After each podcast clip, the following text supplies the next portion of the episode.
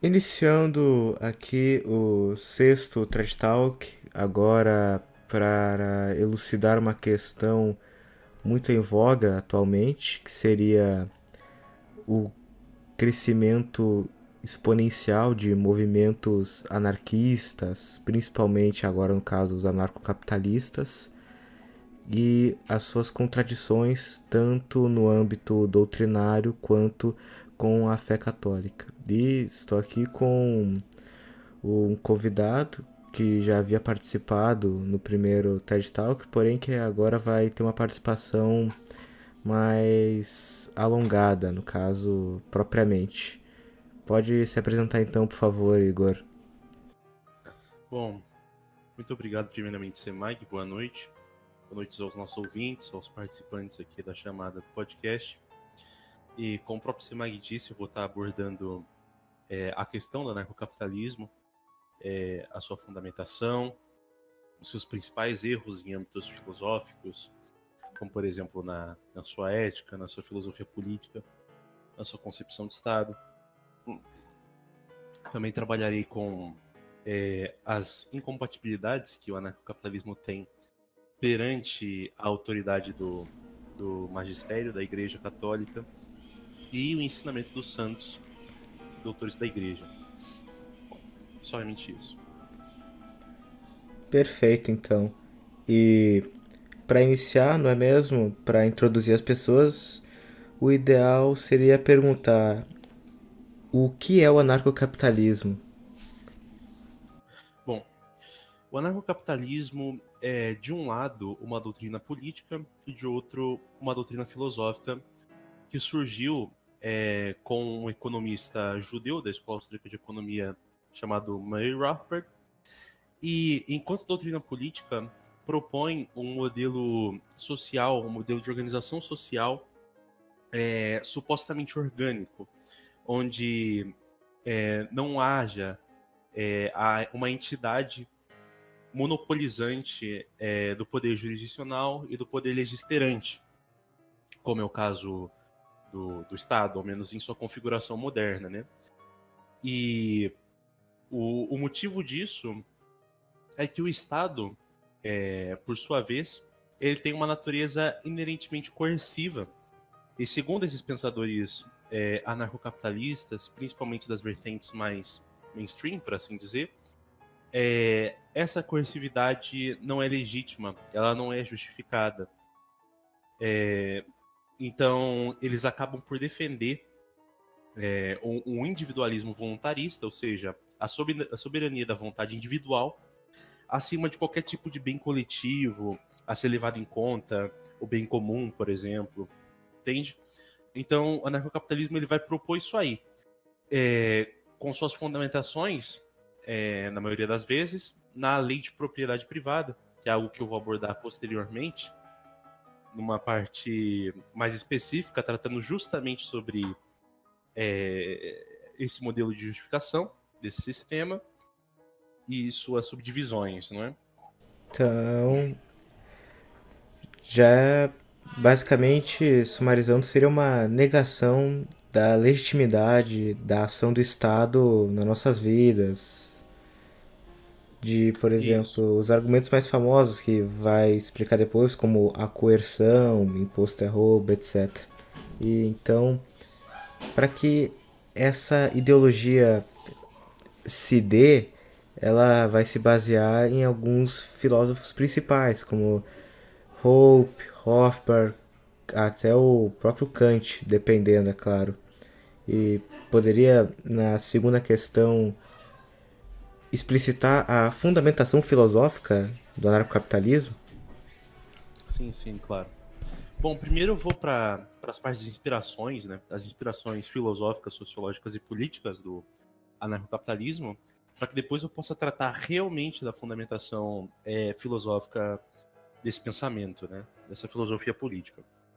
Bom, o anarcocapitalismo ele sofre diversas influências de anarquistas estadunidenses do século XIX de corrente individualista. É uma das maiores influências do anarcocapitalismo é o jurista Lysander Spooner, que viveu no século XIX, que defendia um modelo anarquista é, que era derivado de, sua, de seu, seu, posicionamento abolicionista né, da época, e também defendia uma noção diferente de justnaturalismo, da concepção de direito natural, de lei natural. Né? Para Lysander Spooner, toda forma de constituição era uma forma de deturpação é, ou usurpação da lei natural, era algo ilegítimo. Por isso, isso porque o seu modelo é, era individualista. O Spooner ele escreveu um pequeno tratado chamado Vícios Não São Crimes, onde ele faz uma diferenciação sutil entre aquilo que se pode conceber como é, vício e aquilo que se pode conceber como crime. Sendo vício aquilo que é danoso ao agente e, ou à sua propriedade, e crime aquilo que é danoso a outro e a sua propriedade, ou a sua propriedade, melhor dizendo, né? Então, a partir dessa diferenciação sutil entre vício e crime, o Rothbard, no Ética da Liberdade, agora não vamos lembrar em qual capítulo exatamente, ele vai fazer a diferenciação entre as condutas imorais e as condutas ilegítimas, baseando-se nesse aspecto, né, nessa concepção é, vinda de Lysander Spooner. Além do, desse filósofo, nós temos também um, um sociólogo que inspirou bastante a concepção de Estado Rothbardiana, que é o Franz Oppenheimer, um sociólogo alemão judeu. E o Oppenheimer ele propõe uma tese é, acerca dos modos de obtenção de riqueza.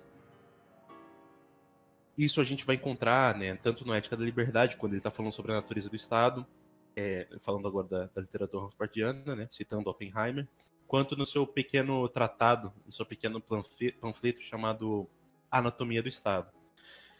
Bom, ele propõe uma dualidade nas formas de obtenção de riqueza, que são as seguintes: as formas. É, o meio econômico de obtenção, que é através de produção e troca, tendo origem é, puramente voluntária e de desenvolvimento natural, ou seja, é natural é, ao agir humano esse tipo de comportamento, é, o de produzir para manutenção de sua própria vida, de sua saúde, e o de troca, dado que muitas vezes não se pode produzir tudo aquilo que se precisa, né?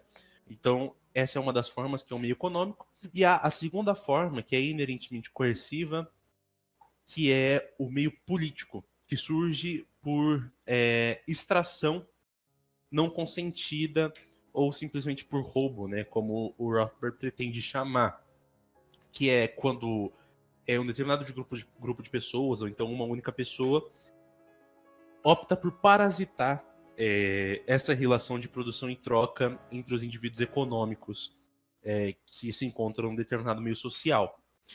E esse meio político de produção, ele é próprio do, do Estado, à medida em que é justamente a forma como o Estado ele vai utilizar para se manter, pelo menos na sua configuração moderna, que é justamente através do arrecadamento de impostos, que é sempre algo coercivo, né? E por assim dizer, na concepção anarcocapitalista, é uma relação parasitária, onde o Estado ele simplesmente aproveita dos frutos do seu trabalho sem o seu consentimento e sem ter nenhuma parte nisso. Né? Então, ele tem bastante influências desse Franz Oppenheimer.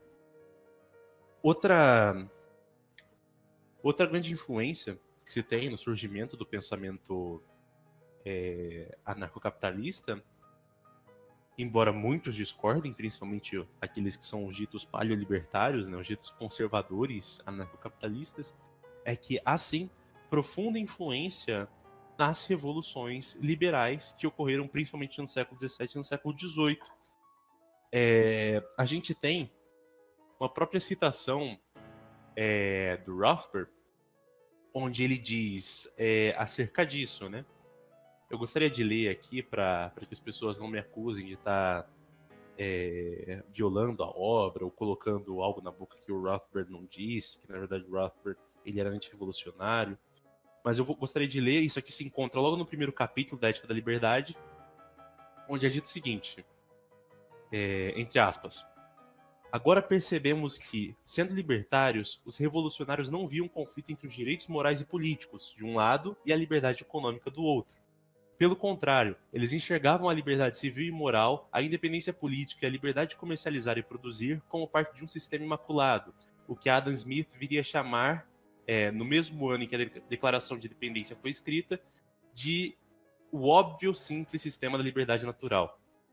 O credo libertário surgiu a partir dos movimentos liberais clássicos do século XVII e XVIII, no mundo ocidental, mas especificamente da Revolução Inglesa do século XVII.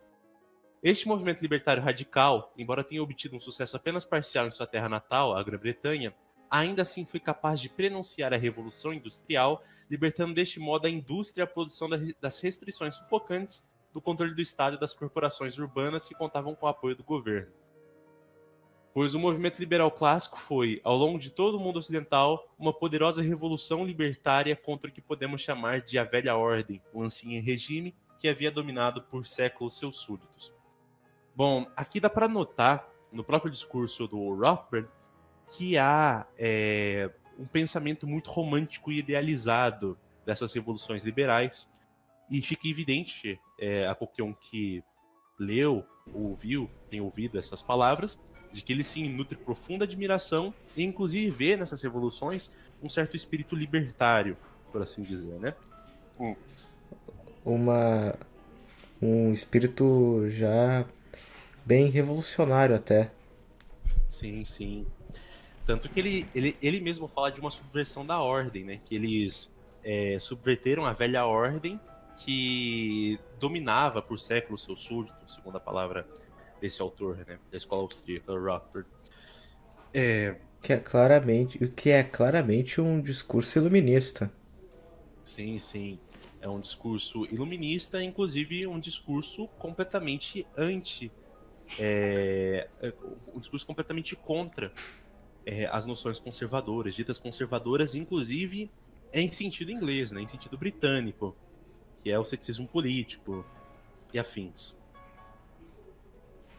É, posso falar agora sobre a fundamentação filosófica do narcocapitalismo propriamente dito? Sim. Pois bem, agora saindo é, das influências, que o anarcocapitalismo tem, indo propriamente para a sua fundamentação, a gente tem, primeiramente, a sua noção de filosofia política, né? E a sua filosofia política. Perdão, estou me confundindo. A gente tem primeiro, é, como base fundamental do anarcocapitalismo, ao menos em suas vertentes mais populares, a ética é, de propriedade privada.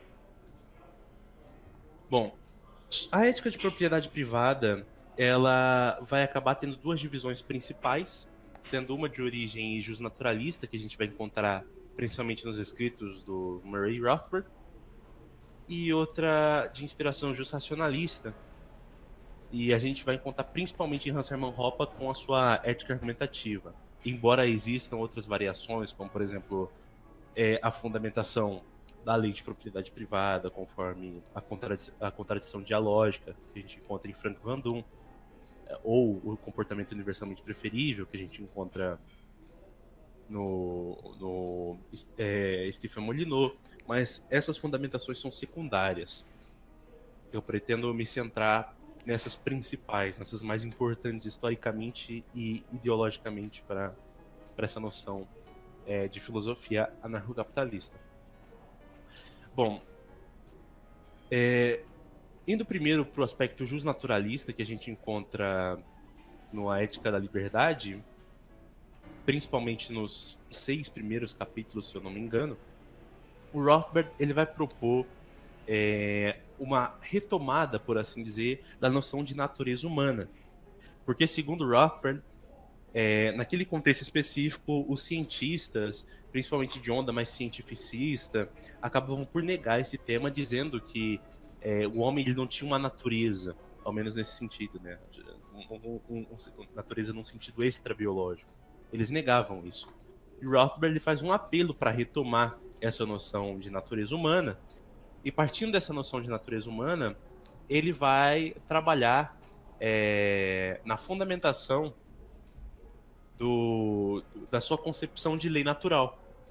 Ele vai extrair diretamente dessa concepção de natureza humana. O Rothbard, nessa sua concepção de lei natural, que já de antemão, não é a mesma concepção que a gente encontra é, nos filósofos da antiguidade, como por exemplo em Cícero, ou talvez, por exemplo, é, nos filósofos medievais, como o próprio Tomás de Aquino, né, no seu naturalismo escolástico tomista, que são os naturalismos, é, por assim dizer, estatistas, né, à medida em que eles assumem a legitimidade da autoridade estatal. É, em contrário, Rothbard ele vai ter o seu naturalismo de origem liberal, ou seja, ele vai ter influências liberais na formulação da, da sua ética, principalmente em John Locke no segundo tratado do governo civil, onde o Locke ele sai dessas concepções antigas e medievais de lei natural e vai para uma concepção mais moderna e individualista, propondo a lei natural segundo essa ótica, né? Segundo essa ótica mais centrada no indivíduo do que no todo social. E o Locke, no segundo tratado sobre o governo civil, ele vai dizer que o, o, o direito fundamental, por assim dizer, né, é, de propriedade, é que todo homem é detentor de sua pessoa, ou seja, todo qualquer pessoa é detentora de si mesma. Eu sou dono de mim mesmo, o Semag é dono de si. É, e isso vale para todas as pessoas é, ao redor do mundo, né? Que já existiram ou que virão a existir. Semag? Tô ouvindo, tô ouvindo. Isso daí leva uma contradição, não? Como é que eu vou ser dono de mim mesmo? Sim, sim. Inclusive eu vou trabalhar com isso mais à frente, quando eu vou estar tratando das objeções propriamente é, a esse modelo, né? Mas continuando. O daí é, o Rothbard ele vai tirar a noção de autopropriedade, que é a propriedade sobre si mesmo, que para ele é o único direito, por assim dizer, e todos os outros direitos são decorrentes desse, desse fundamental, que é o da propriedade sobre si mesmo, né? sobre si, sobre seu próprio corpo. Bom, é, e Rothbard, partindo disso, ele vai concluir acerca dos corolários desses direitos, ou seja, é, acerca daquilo que vem junto ao direito de autopropriedade, como por exemplo o direito de, de bens exteriores para que você possa realizar a manutenção de sua propriedade, é, o direito à sua liberdade, à sua vida, à medida em que você pode conservar por aquilo que é seu, e etc.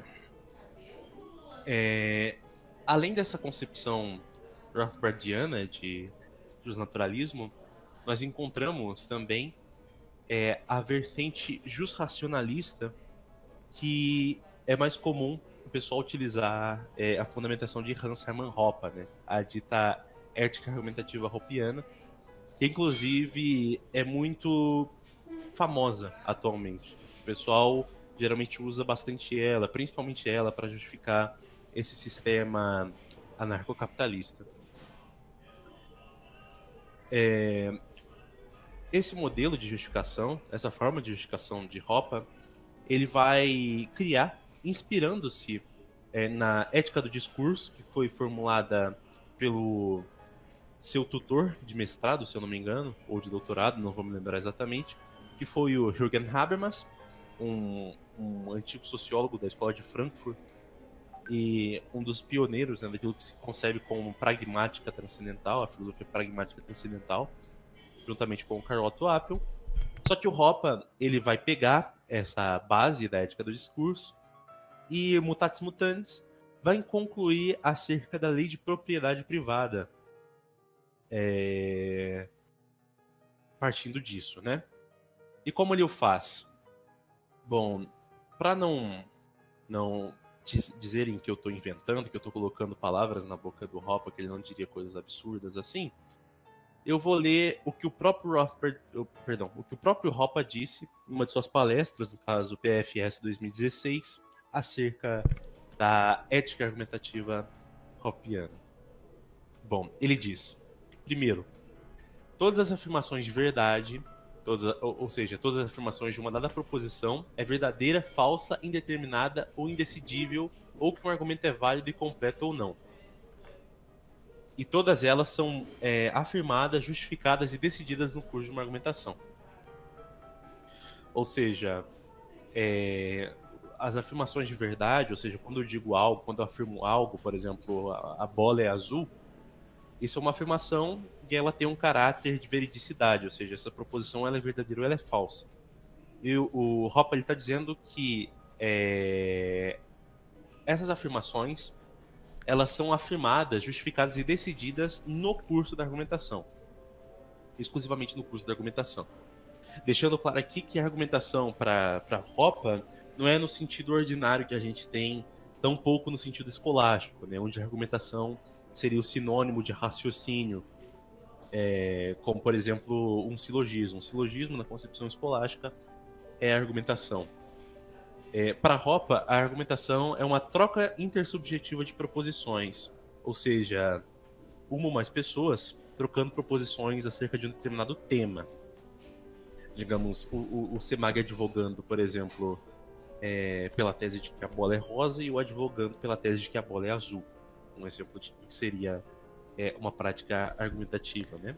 O Hopper ele vai dizer que essas que as proposições, afirmações de verdade, não são decididas, é, afirmadas ou justificadas nesse curso durante essa prática. Bom, segundo, isso, verdade... se me permite acrescentar, isso é algo muito mais idealista, como se fosse deixar os interlocutores, os debatedores suspensos da realidade, ao meu ver. Sim, sim.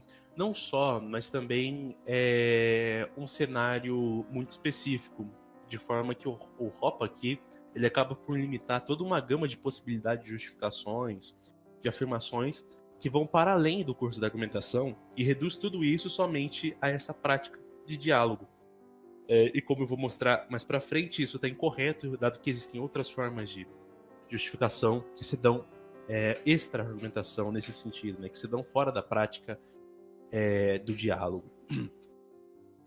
Bom, segundo, o segundo ponto que ele coloca no PFS 2016. A verdade dessa proposição não pode ser negada se encarar em contradição, dado que qualquer tentativa de fazê-lo teria que ser feita na forma de um argumento, daí o a priori da argumentação. Bom, essa segunda afirmação que ele faz, ele está se referindo à primeira. Ou seja, ele diz que caso você negue a verdade é, da afirmação anterior, ou seja, de que todas as proposições de verdade elas são decididas, afirmadas e justificadas no curso da argumentação, caso você negue isso, você vai estar caindo numa contradição performática, ou seja, você, tá, você vai entrar numa inconsistência entre o conteúdo da, daquilo que você está dizendo e a sua ação. Dado que, ao você dizer isso, você já está justificando na prática da argumentação, entende? Então, ao negar, você está caindo em contradição. Uma explicação interessante ao que é a contradição performática é a que o, o, o Stephen Molyneux lhe dá. É, ele dá o seguinte exemplo. Digamos que ele escreva uma carta e essa carta está dizendo por exemplo, é... eu não sei escrever. Bom, aí há uma contradição performática à medida que o conteúdo do que ele disse, o conteúdo dessa proposição, é, entra em contradição com o próprio ato. Ou seja, para ele, ele performar é, essa escrita, ele teria que saber escrever. Entende? Então, ao dizer eu não sei escrever por escrito, eu caio em contradição. Isso não soa bem evidente, né? E eu não vou, é, como posso dizer, objetar a validade da contradição performática, porque realmente pode haver inconsistências. No entanto, posteriormente eu vou trabalhar com isso de que, nesse caso em específico, o que o Ropa está dizendo, não há necessariamente uma contradição performática.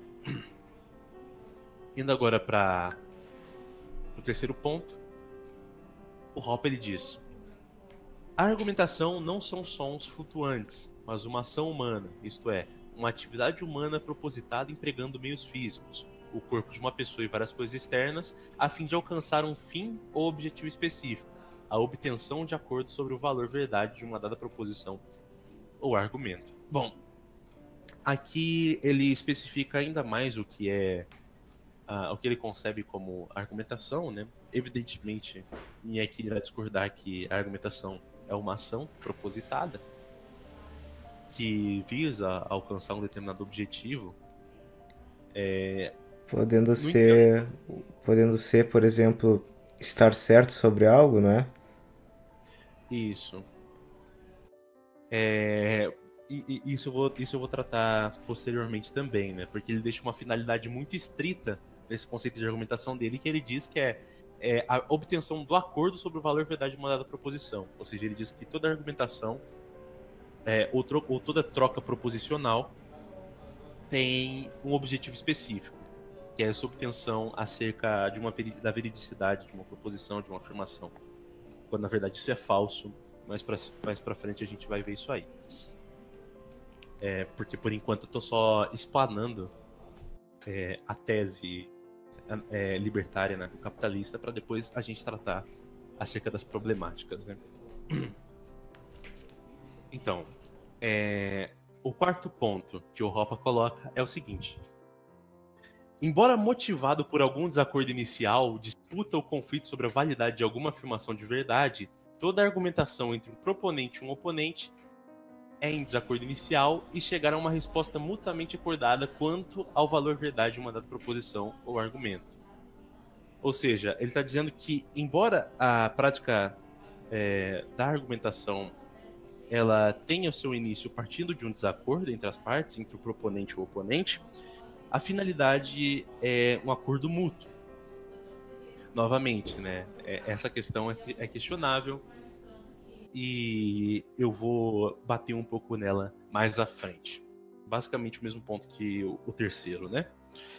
E o quinto ponto que ele dá é o seguinte: a verdade ou validade das normas ou regras de ação que tornam a argumentação entre um proponente e um oponente possível, ou seja, os pressupostos praxeológicos da argumentação, não pode ser argumentativamente contestada sem cair em uma contradição pragmática ou performativa.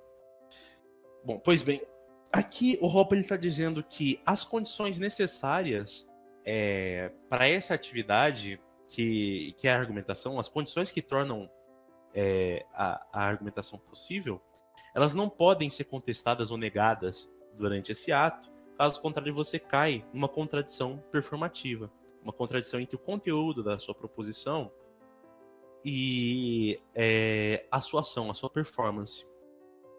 Um exemplo de condição necessária para essa prática da argumentação é a, a, a, existência de linguagem e também que o proponente e o oponente eles saibam se comunicar. Bom, por que, que isso é uma condição necessária?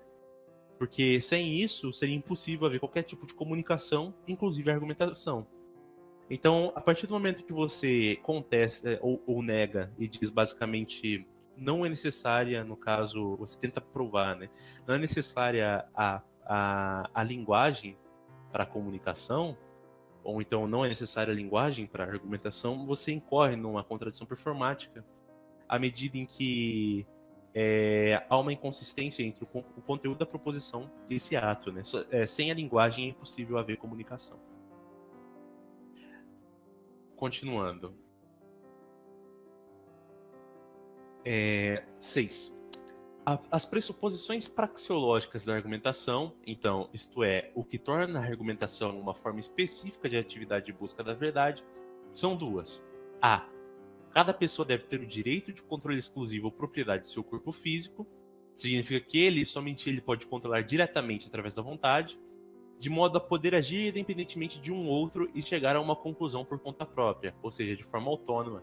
E B pelo mesmo motivo de autonomia e por serem mutuamente independentes, tanto o proponente quanto o oponente devem ter direito às suas respectivas posses prévias, ou seja, o controle exclusivo de todos os outros meios de ação externos apropriados indiretamente por eles anterior e independentemente de um do outro e antes do início da argumentação. Bom, é, aqui ele está dizendo o seguinte, que as pressuposições é, praxeológicas, ou seja, essas condições necessárias para essa ação, é, que tornam essa ação possível, são duas principais, ou seja, o direito de autopropriedade, você sendo proprietário de si mesmo ou do seu corpo, como ele explicita, né, entre aspas, significa que ele somente ele pode controlar diretamente através da vontade. E a outra condição é decorrente da autonomia, segundo ele, da, da, da autonomia e da independência em relação é, na relação proponente-oponente, de que ambos devem possuir é, o direito de suas posses prévias, ou seja, que da, dos, dos, seus objetos, daquilo que eles conseguiram como propriedade antes é, dessa prática argumentativa. Isso eu vou criticar mais à frente, porque eu vou trabalhar com essa questão de que é, você ter o seu direito é, de propriedade sobre o seu corpo é, como condição necessária para a prática da argumentação, isso na verdade é falso. Eu vou divulgar por isso posteriormente. Bom, e o ponto 7, que é o último, é, ele diz: qualquer argumento contrário que o proponente ou oponente não seja reconhecido como proprietário exclusivo de seu corpo de todos os bens anteriores, não pode ser defendido sem cair em uma contradição pragmática ou performativa. Pois, ao se engajar na argumentação, tanto o proponente quanto o oponente demonstram que buscam uma solução pacífica e livre de conflitos para qualquer divergência que dê origem à argumentação. No entanto, negar a uma pessoa direito à autopropriedade e posses anteriores é negar sua autonomia e sua posição autônoma em julgamento de argumentos. Afirma, ao invés disso, dependência e conflito, ou seja, heteronomia, em vez de um acordo livre de conflitos e voluntário, e é, portanto, contrário ao próprio propósito da argumentação. Bom, creio que aqui tenha ficado bem claro. É, ele diz que há uma inconsistência quando você é, nega essa independência, você vai dizer que a pessoa é dependente é, do, do, do proponente ou do oponente, e isso vai contra o próprio propósito da argumentação, que, como ele expôs no, no, no, num dos tópicos anteriores, é o convencimento é, da pessoa através da sua própria vontade, ou seja, a própria pessoa, independentemente, de forma autônoma, acaba por se convencer é, da sua proposição, né, daquilo que você está advogando. Bom, é, a gente pode perceber que o Hoppe, ele tenta fazer uso de elementos condicionais da prática discursiva e desses elementos ele vai usar para extrair é, uma fundamentação para a lei de propriedade privada e logo à frente a gente vai ver qual a problemática com isso. O anarcocapitalismo ele também possui uma teoria penal, que é a teoria da proporcionalidade, que se encontra de forma mais popular dentro daquilo que o autor advogado libertário Stephen Kinsella defende como estopeu dialógico. E eu pretendo expor um pouquinho acerca disso, até para a gente discutir também é, sobre os problemas dessa teoria penal. Bom,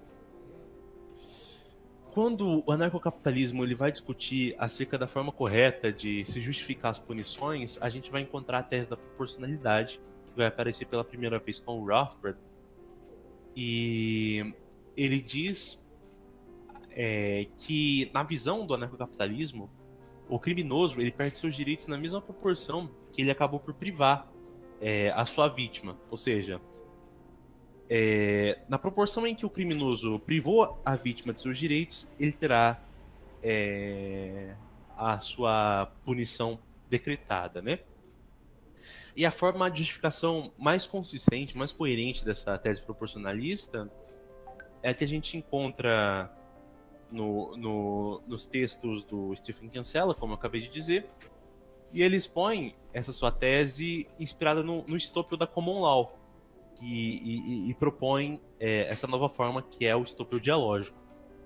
Bom, o estopro em sua forma comum, o estopro original, era uma ferramenta de impedimento onde as inconsistências de um sujeito, segundo aquilo que havia declarado anteriormente, ou seja, é, o estopel clássico ele pega duas declarações e caso elas sejam inconsistências, ele meio, sejam inconsistentes entre si, ele acaba por impedi-las, por assim dizer. Né?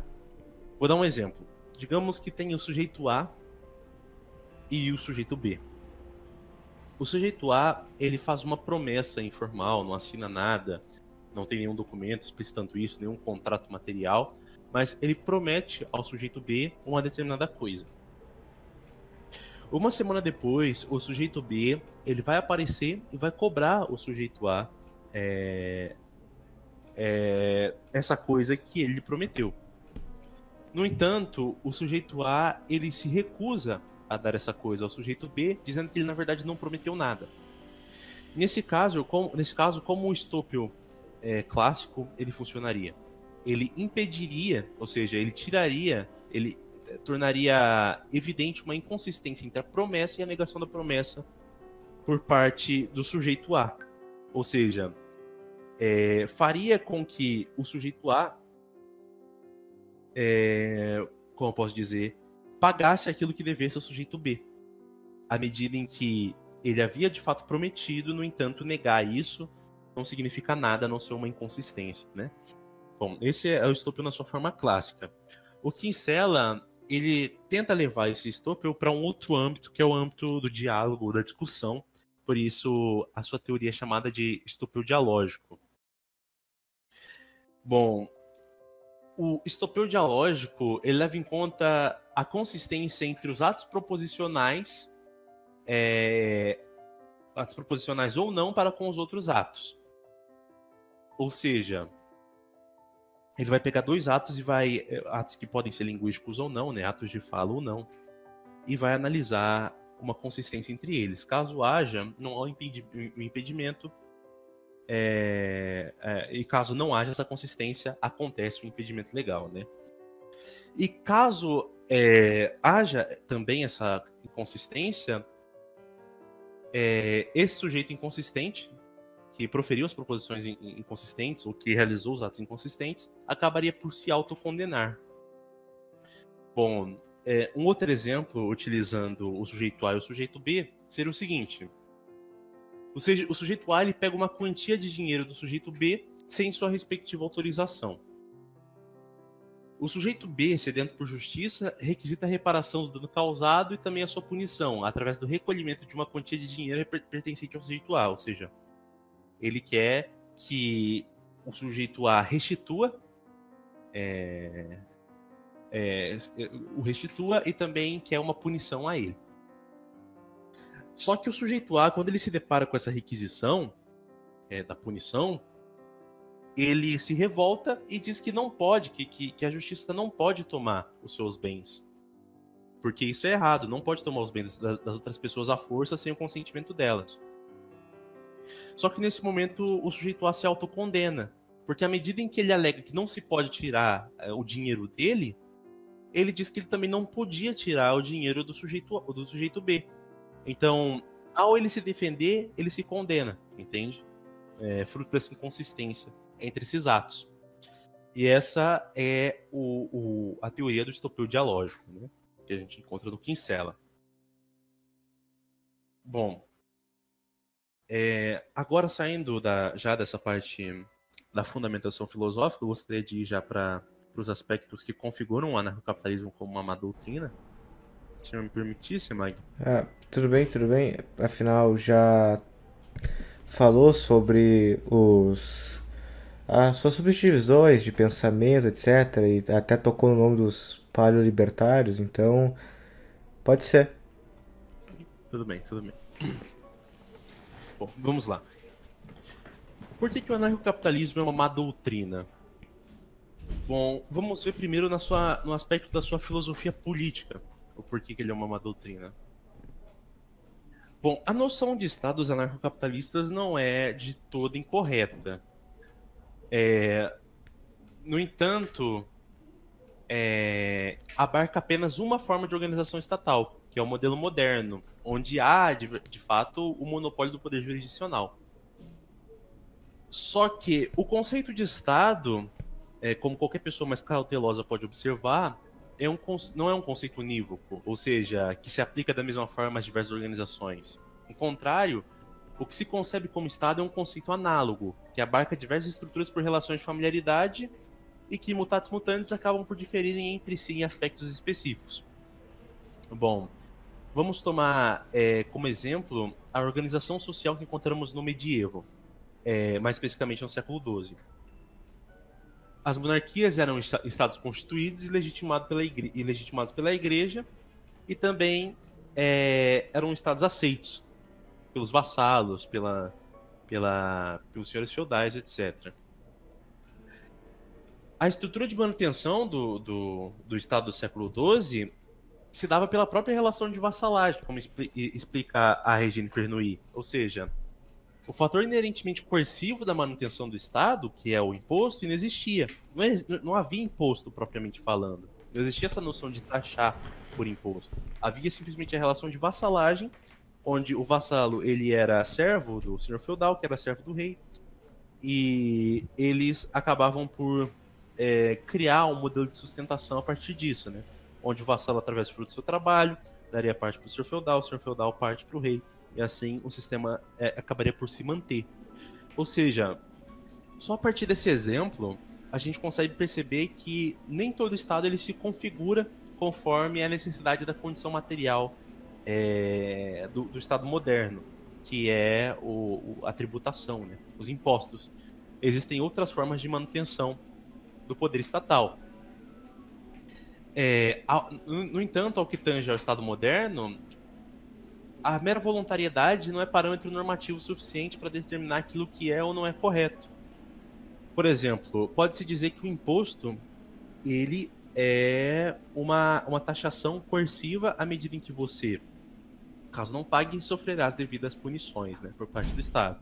O Estado lhe, lhe imputa uh, o dever de, de pagar o imposto como uma obrigação cívica, né, uma obrigação de cidadão.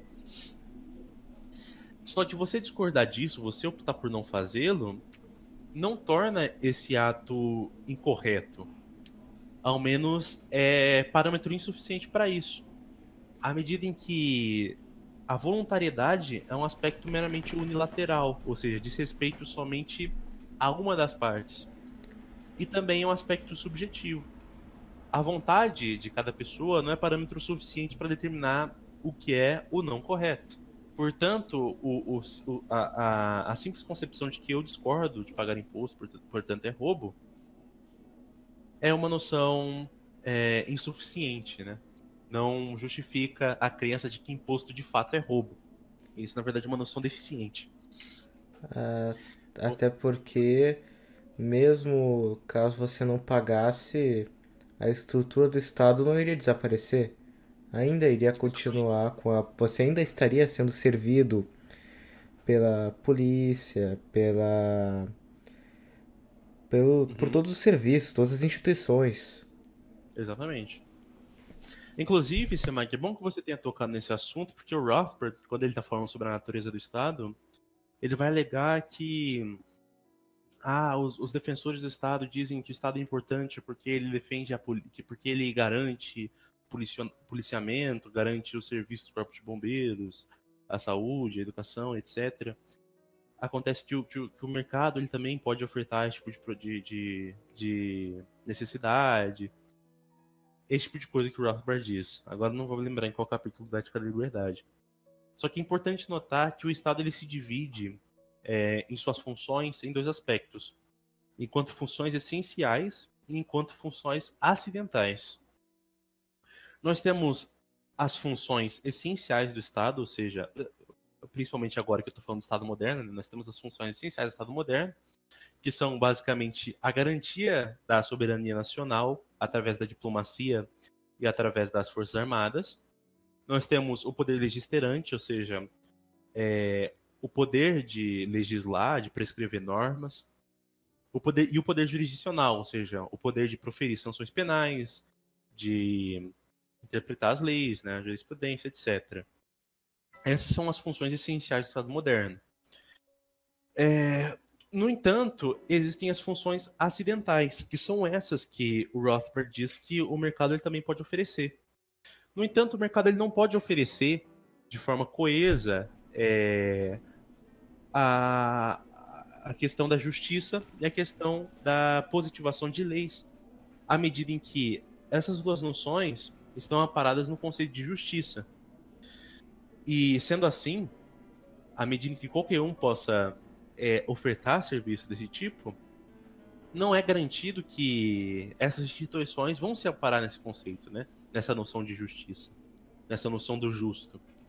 Então, a justiça, que é um parâmetro universal, torna se torna algo puramente optativo e de caráter voluntário, ou seja, eu prefiro a, a justiça daquele, daquele sistema daquela empresa, daquele tribunal privado, do que a justiça do outro tribunal ou, privado. Ou, ou seja, reduz totalmente questões de moral, ética, a apenas como se você tivesse na sua frente alguns papéis com planos e pudesse optar entre eles sem ser sancionado por isso. Ou seja, eu penso que isso é melhor por causa disso, disso e disso, não sei o que. Só que nunca algo universal para todos. Exatamente. E é por isso que há essa concepção que é correta do anarcocapitalismo como uma desumanização do homem, à medida em que retira os elementos sociais e políticos do homem e reduzem esses elementos é, ao aspecto puramente econômico. Ou seja, Como, por exemplo, se a justiça fosse um serviço de mercado e não um serviço é, social que é necessário para a própria manutenção da ordem pública. E o que ocorre é que muitas vezes. Eu te interrompi? Eu não. Não, pode continuar. Não, o que ocorre muitas vezes é que você vê que nesse meio, né, nesses âmbitos aí, libertários, paleolibertários, ANCAPs, etc., que não convém aqui listar todos, né? Mas nesse âmbito geral aí tende a ter um número muito grande de pessoas que são meio bitoladas, sectárias, assépticas à realidade e que tratam tudo como se fosse um conceito ideal absoluto e que as relações não podem, por exemplo, interferir. Isso. Isso a gente percebe, por exemplo, na, na própria romantização, na própria idealização que eles têm no mercado. À medida em que, acerca de qualquer problema social que a gente possa levantar, eles podem simplesmente dizer: ah, mas haveriam pessoas ofertando. Tipo Nós não vamos resolver aqui, mas o mercado, ou seja, outro alguém vai. Isso, exatamente é, são soluções mirabolantes. Por exemplo, aquele Rafael Hyde lá de Ideias Radicais, quando as pessoas levantam a questão para ele, por exemplo, é, como é? Ah, por exemplo, e, a, e a, a, a, riqueza florestal, como preservar o meio ambiente, esse tipo de coisa. E o que o Rafael Hyde lá de Ideias Radicais responde é basicamente o que ele chama de a tese do bilionário entediado, onde ele diz que basicamente um bilionário que não tem nada para fazer vai lá e resolve investir naquele lugar e proteger ele simplesmente porque ele quer. Claro, claro, claro. Porque você vê que nos países com maior acúmulo de capital, no, na, nesse mundo moderno atual, cheio de multibilionários internacionais, transnacionais até mesmo, né, um termo novo, eles se preocupam muito com os lugares em que eles investem. muito demais. Bom, é, continuando aqui, é, acerca do que a gente estava falando sobre esse serviço do Estado, é, agora a gente vai tratar é, acerca da concepção Rothbardiana do zoom politicon aristotélico, porque o Rothbard ele tem uma concepção muito deficiente, muito imbecil, por assim dizer, do conceito de animal político que a gente encontra na política de Aristóteles. É, o Rothbard ele vai dizer que o Aristóteles ele defendia que o homem ele era necessariamente um animal social e isso não implicaria necessariamente na existência de um Estado. Quando na verdade o Aristóteles ele não separa o social daquilo que é o Estado. Na verdade ele diz que ambos são complementares. E que o Estado seria justamente a autoridade é, garantidora da ordem pública. Se a gente pega, por exemplo, logo o primeiro livro da política, ou seja, você não precisa nem ler muito de Aristóteles para saber disso. A gente pega logo o primeiro livro da política. O Aristóteles ele vai dizer que a estrutura social molda-se partindo do seu princípio, né, da sua célula máter, que é a família. E a família, ela possui uma autoridade central que é coerciva sim, no caso é a autoridade paterna, a autoridade do pai. O patriarca, o patrício, isso Sempre existiu. Exatamente. Uhum. Tanto que o pai, ele, de certa forma, ele tem autoridade para punir, para castigar, é, para, de certa forma, é, prescrever normas, né, o que os filhos devem ou não fazer dentro de casa, as consequências que isso ocasionará, ou seja, que tipo de punições eles receberão, castigo, apanhar, esse tipo de coisa. Já Hofbauer, se me permite dizer, é algo na visão anarcocapitalista muito mais individualista do que a visão aristotélica da família. É, o indivíduo por si só, sozinho, acab- acabou. Exato. É, o indivíduo sozinho é, é engraçado, né? O indivíduo sozinho, se a gente pega, como o, o Aristóteles lhe diz também na política, ou é uma besta ou é um deus. Então, hipótese não há sozinho, né? O Tomás de Aquino ele vai reformular isso aí um pouquinho. Ele vai dizer que o, o indivíduo sozinho ou é uma besta, ou é um deus, ou então é uma. Perdão. É, ou é uma besta, ou é um, um, um, um- deus, né? No caso, em sentido irônico. Ou então é. Como é o nome? Ou então uma pessoa com alta elevação espiritual, tipo, que é tão próxima de Deus, tão próxima do sobrenatural, que não precisa mais do contato com o natural. Ah, Por exemplo, pessoas que se isolam de tudo e vivem somente para Deus, sabe? ermitões, eremitas. São essas três possibilidades. Ou seja, em um caso, é um, um homem bestial, ou seja, um homem é, desvirtuado. Em outro caso, é um- uma mera iro- ironia, né? Seria uma forma de apoteose do homem, né? O homem-deus, que É. vive sozinho, não precisa de mais nada. Em outro caso, também seria, seria é, esse contato com o sobrenatural, que é uma elevação espiritual altíssima que poucas pessoas conseguem atingir. Então, ainda assim, são três hipóteses, por assim dizer, absurdas, né? Muito E- difíceis. E eu, eu diria que muitos, quando eles vão hoje em dia debater publicamente, na internet, em outros lugares, sobre política, não só o anarcocapitalismo, eles colocam num plano tão idealizado, tão perfeitíssimo, que eles devem pensar na mente deles que eles estão num panteão, porque não tem outra explicação. Sim, sim.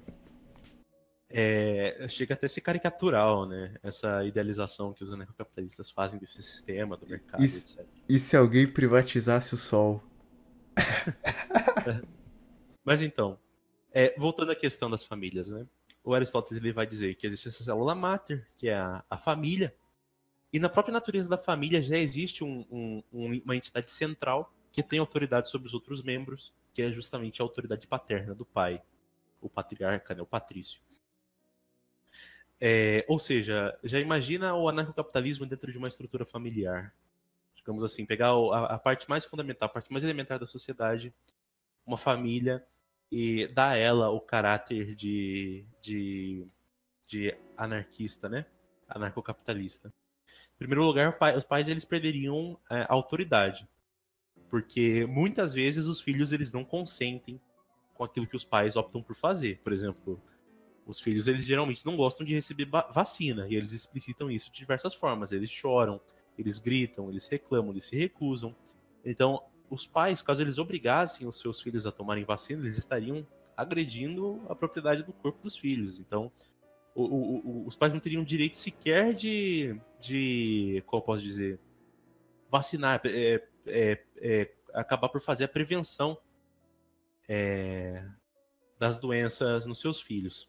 Eles estariam privados até mesmo disso. Ou seja, o anarcocapitalismo até na, na, na parte mais elementar da sociedade já não funcionaria, já não seria, já seria um modelo deficiente, né?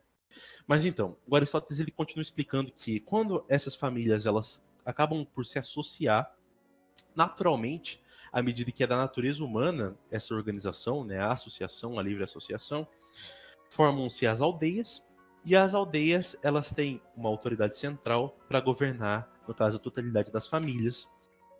E a junção das aldeias, de diversas aldeias, resultam na polis, que também tem uma autoridade constituída. Ah, mas Igor, é possível que, que haja uma sociedade anarcocapitalista é, é, onde as pessoas simplesmente optam por se associar e isso se mantém é, de forma correta e pleníssima. Bom, impossível não é. Existem possibilidades para isso sim ocorrer. A questão é que, ainda que isso ocorresse, seria um modelo imperfeito. Bom, vamos fazer uma analogia aqui para fazer uma, uma, uma clarificação do que eu estou querendo dizer. Bom, um corpo cujos membros são autônomos em relação aos outros é, é um corpo desgovernado.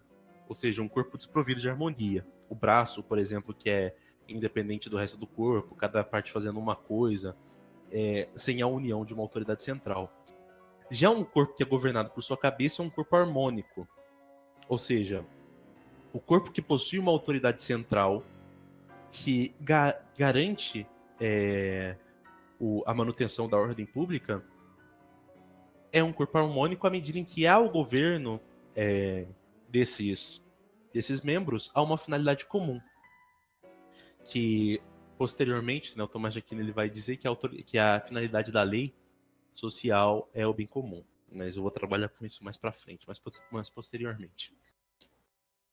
Nesse exemplo do corpo, a parte desgovernada, é, desarmoniosa, onde cada, cada membro possuiria uma autocefalia, por assim dizer, é o modelo anarcocapitalista, onde há de fato uma sociedade privada.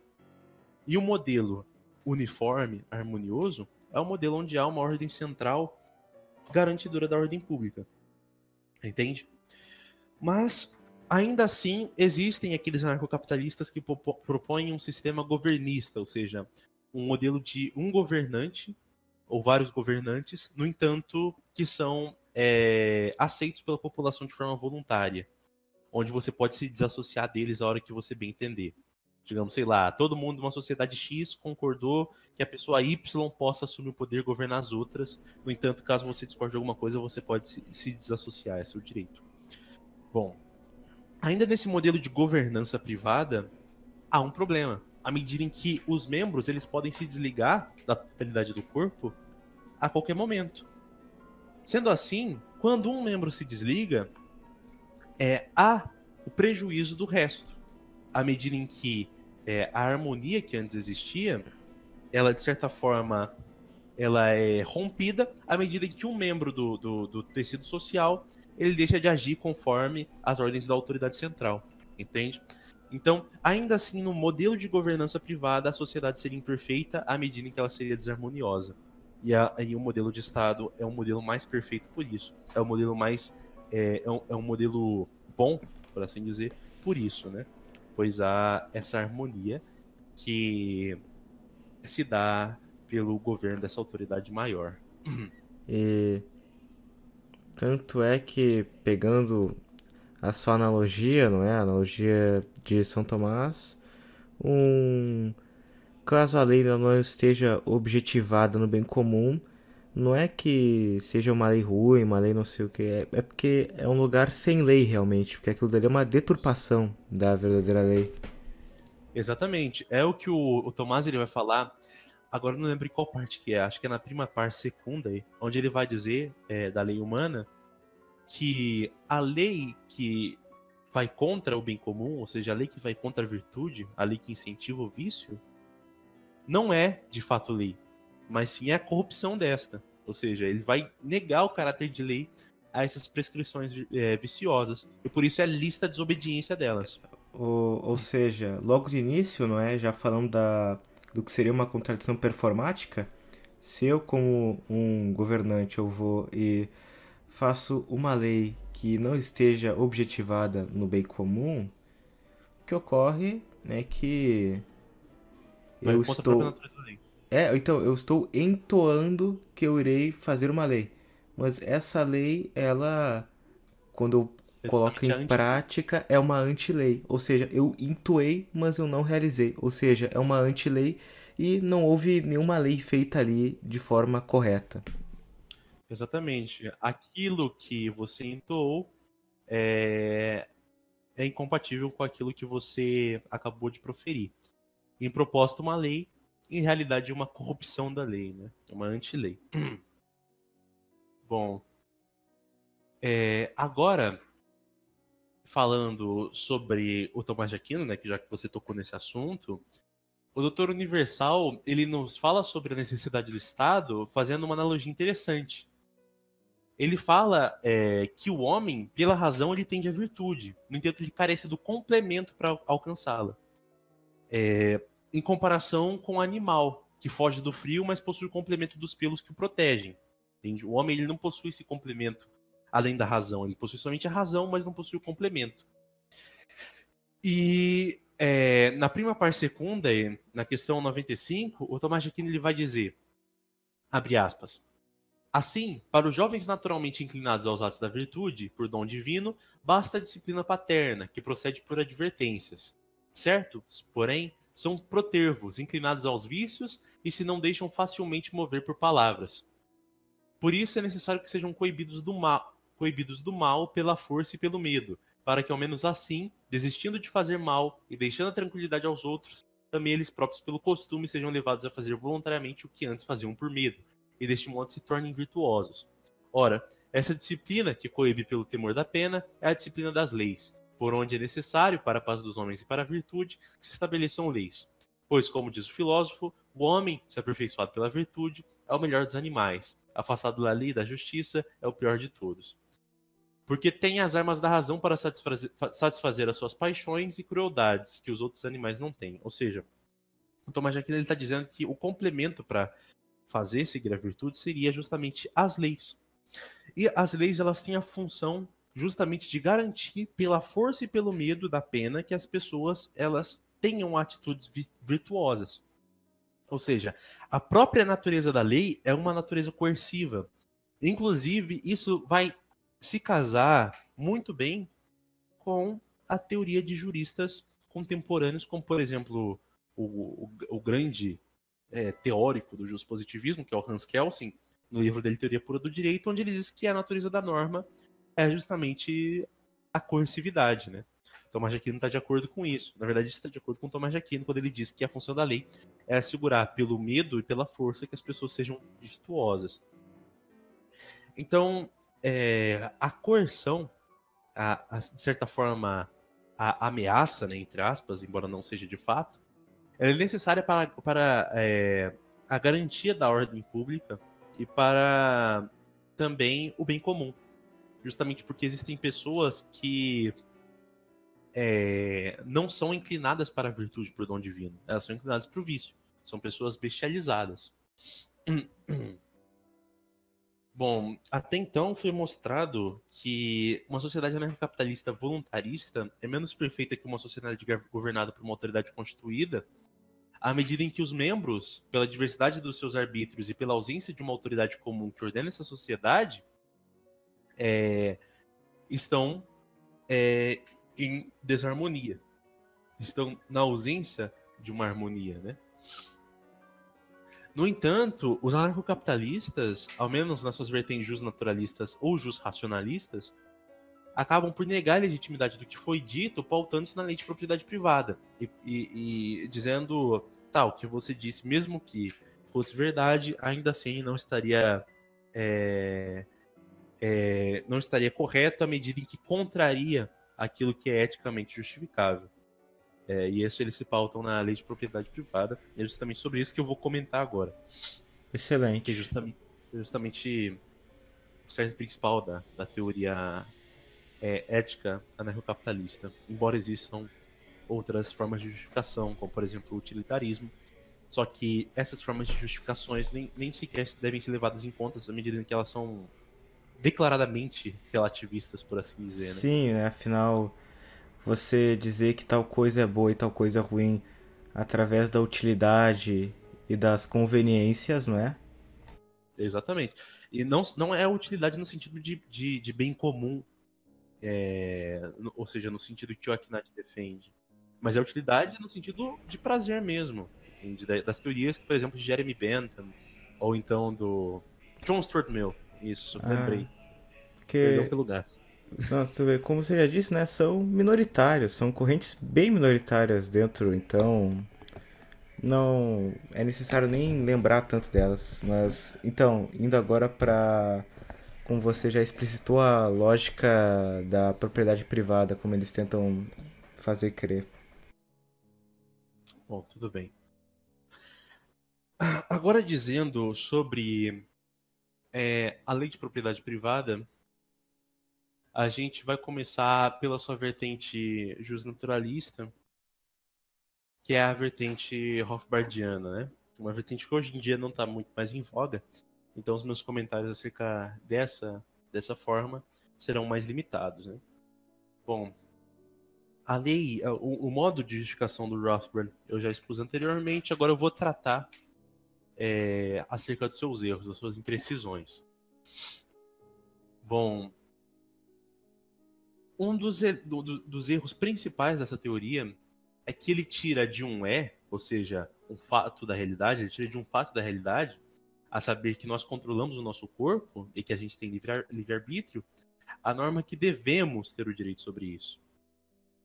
O problema sobre isso é bem simples, é bem conhecido na, na, na filosofia da ética, que é que fatos não possuem, por si só, valorações. E normas são inerentemente valorativas. Então é impossível você tirar um, um conteúdo valorativo de algo que não possui valoração alguma. É, vamos começar pela, pela explanação da, da, da, composição da norma, né, por assim dizer, só para esclarecer um pouco e deixar as coisas mais simples serem entendidas. Bom, as normas elas fazem parte do reino dos valores, ou seja, toda norma, ao menos nesse sentido jurídico, concede a um fato algum elemento valorativo. Vamos tomar como exemplo o assassinato, você matar alguém. Bom, matar alguém é factual, digamos assim, sei lá, a pessoa X mata a pessoa Y. Isso é um fato, entende? É simplesmente algo que ocorreu, ou simplesmente algo que ocorre. No entanto, é através das normas que predicamos desse fato um elemento valorativo, a saber, é errado. Ou seja, o fato sem a norma, se a gente tira o fator normativo, o fato ele não é errado e nem correto por si mesmo. O que concede esse caráter de, de correção a esse ato é justamente a norma. Colocando a norma sobre o fato, a gente conclui tal prática, no caso de assassinato, é uma prática incorreta, é algo errado. Agora, quando a gente está falando dos fatos, eles se ausentam de qualquer valoração, pois simplesmente ocorrem, ou seja, um juízo de fato simplesmente descreve o que é, não como deve ser, diferente da norma. A norma ela diz, tá, é, você deve é, fazer X, ou então você não pode assassinar, ou seja, está prescrevendo deveres, obrigações, né?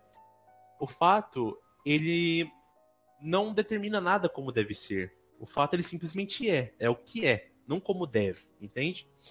E sabendo que não existem valores em fatos, torna-se impossível derivar deles qualquer tipo de norma, à medida em que elas são todas valorativas. O autor libertário David Gordon, que é dito filósofo, ele vai advogar por Rothbard dizendo que, no caso da autopropriedade, há uma exceção. No entanto, não existem razões suficientes para a gente crer que deve haver tal exceção, já que o fato de eu ter posse sobre algo não significa que eu deva ter posse sobre algo. Ou seja, há essa diferenciação entre o ser e o dever. Essa é uma objeção muito comum e ela é a principal razão do, do, do pessoal é, anarcocapitalista ter abandonado essa forma de justificação, né? Porque ela carece dessas dessas fundamentações, dessas é, dessas correções, por assim dizer, né? Desses elementos corretos. Ela simplesmente faz um salto do reino dos fatos para o reino do dever. Agora, no que tange a ética argumentativa roupiana, que é um pouquinho mais elaborada, aí a questão é um pouco diferente. Na tentativa de fugir do, dos problemas do ser e do dever, o Hoppe ele propõe uma nova forma de fundamentação da ética que eu citei no início. A ética argumentativa hoppiana possui diversos problemas, mas eu vou me centrar em dois principais. No caso, o primeiro, né, que é o problema modal, e o segundo, que é o problema do monólogo.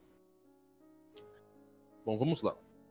O Hoppe ele define a argumentação como, em sentido síntese, né? Resumindo, como trocas proposicionais ou propositional exchanges, né? Como ele usa em original no livro dele Economics and Ethics of Private Property, ele define dessa forma. E ele vai dizer que as, as pressuposições praxeológicas da argumentação, ou seja, aquilo que possibilita a argumentação, são duas. E uma delas é justamente o. Cada pessoa deve ter o direito de controlar é, exclusivamente é, o seu corpo físico, né? ter propriedade sobre o seu corpo físico. Bom, em primeiro lugar, eu gostaria de levantar um problema de possibilidades aí. em um ambiente, em um cenário, na verdade, né, em uma hipótese onde existem dois interlocutores, um proponente e um oponente, e um deles está amarrado, e o tema da discussão é justamente esse, tipo, ah, você não pode me amarrar. Não, eu posso te amarrar sim. É, a troca de proposições, ela ainda assim está ocorrendo. Então ainda está ocorrendo a argumentação. No máximo que você poderia alegar é que nesse exemplo é, específico está havendo uma contradição performática à medida em que a argumentação ela tem como finalidade a pessoa se convencer de livre e espontânea vontade daquilo que você está querendo dizer. Ou seja, a própria, a própria configuração da argumentação é, faz com que você aceite a outra pessoa como independente autônoma. É, no entanto, essa finalidade atribuída à argumentação é uma finalidade tanto quanto arbitrária, à medida em que a troca de proposições é, não precisa necessariamente se dar é, em busca de uma verdade.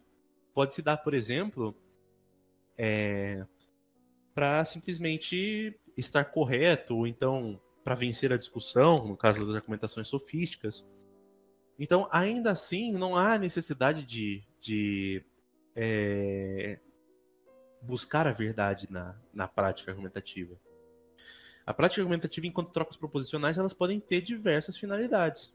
Seja ela o convencimento, seja ela, no caso, a elevação do ego, seja ela a, o treinamento retórico, é, a, a, o treinamento da oratória, ou então o, o e simples sofisma, ou, ou, simplesmente argumentar por encheção de saco também é uma possibilidade. Você ficar lá teimando é. é pra, pra, só preencher o saco da pessoa. Não Entende? quer ceder. Exatamente. é um dos casos. É, no, por exemplo, a pessoa que está debatendo, ela nem precisa acreditar no que ela está professando, né? Ela Exatamente. pode muito bem introduzir uma mentira só porque ela quer ganhar, porque ela quer encher, que ela não admite a derrota, etc, né? N coisas que essa lógica analítica desse pessoal meio que lima, como se não fosse possível com que isso ocorresse. Exatamente. E, em contrário, é bem possível que isso ocorra e ocorre muitas vezes em cenários reais, né? não em cenários hipotéticos. É... Voltando agora propriamente à questão da autopropriedade, é possível que haja sim a argumentação caso não haja esse respeito mútuo. É, é uma argumentação e não necessariamente vai estar tá indo de encontro para com a finalidade é, de, de, dessa prática comunicativa. À medida em que a finalidade ela é determinada conforme o arbítrio daquele que argumenta. Ou seja, a finalidade ela pode ser diversificada, uma imensa gama de, de possibilidades, entende? Não só o convencimento. Você pode, por exemplo, discutir, digamos assim, é, a, um, um, debate de, de, de, um debate presidencial. Ocorre a argumentação, existe a troca proposicional. No entanto, muitas vezes, na verdade, na maior parte das vezes, essa discussão é justamente por autopromoção e geralmente as pessoas não querem que o outro mude de visão, justamente porque é, a visão de alguém extremista, ou então a visão de alguém comunista, é, ajuda a manchar a popularidade dessa pessoa é, para o seu público-alvo de, de, de, eleitores, entende? Então, muitas vezes sequer é conveniente que, essas pessoas, que essa pessoa mude de ideia, porque, caso contrário, ela, ela se tornará é, uma concorrência, no, no caso do, do exemplo da, dos debates presidenciais. É, então é basicamente isso, né, que, que a gente trata do argumento modal, à medida em que é possível que haja argumentações que não respeitam a propriedade privada. E ainda assim serão argumentações. E é possível que se argumente tendo outra finalidade que não a de convencimento. Ah, mas é necessário que se tenha essa finalidade, é necessário também que se, que se é, que se respeite a, a, propriedade do outro sobre o seu corpo, porque só assim a, as proposições possuirão é, validade discursiva. Acontece que a validade discursiva, na verdade, ela é algo bem acidental e não necessariamente ela deve ser levada em conta. Assumindo aqui um, um, uma discussão honesta, um debate honesto entre duas pessoas, não importa a validade discursiva é, necessariamente. É, importa, na verdade, o conteúdo da proposição, se ele é verdadeiro ou se ele é falso, no caso de uma discussão honesta. É, uma pessoa discutindo com a outra enquanto se arranham, e essas pessoas discordam desses arranhões, não querem que isso ocorra, mas ainda assim continuam discutindo é, sobre um determinado tema, o que importa de fato é o conteúdo do que, do que essas pessoas estão dizendo. Ou seja, se aquilo é verdadeiro se aquilo é falso. A validade discursiva é um aspecto meramente acidental que sequer precisa ser levado em conta. Hum. Agora, a respeito da, da crítica do monólogo, é porque o Ropa ele vai dizer que é, toda justificação, ou como ele diz no, no, na página 384 da, do Economics and Ethics of Private Property, toda justificação que é prova, conjectura e refutação é uma justificação argumentativa, ou seja, se dá no curso de uma argumentação, no, no ato de interlocução entre duas ou mais pessoas, trocas proposicionais, etc., quando na verdade isso é falso à medida em que prova, conjectura e refutação podem se dar em um aspecto puramente pessoal. Vamos tomar como um exemplo de uma crença ainda não justificada que eu tenho. Eu estou com o meu caderno na mão e eu desenho um triângulo retângulo. Eu não sei é, o valor da hipotenusa desse triângulo retângulo, mas eu acho que seja 4. Nisso eu vou fazer todo aquele processo matemático, toda aquela conta, é, somando o quadrado dos catetos, dividindo.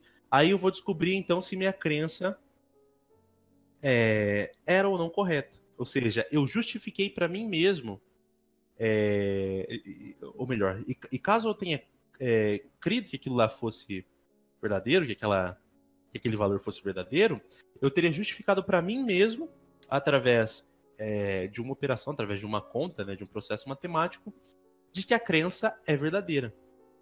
Ou seja, houve uma justificação puramente pessoal. Um outro exemplo é quando você tem uma crença, tipo, sei lá, eu acho que o gato está na cozinha, só que você não tem certeza. Aí você resolve levantar e ir até lá e verificar se o gato está na cozinha. Aí você verifica e fala, realmente o gato está na cozinha. Nesse caso, é... houve uma prova, houve então uma prova no sentido visual de que é, o gato estava na cozinha. Assim eu justifiquei uma crença para mim mesmo. Entende? houve uma justificação não argumentativa, uma justificação fora do aspecto é, argumentativo, no sentido ropiano, né?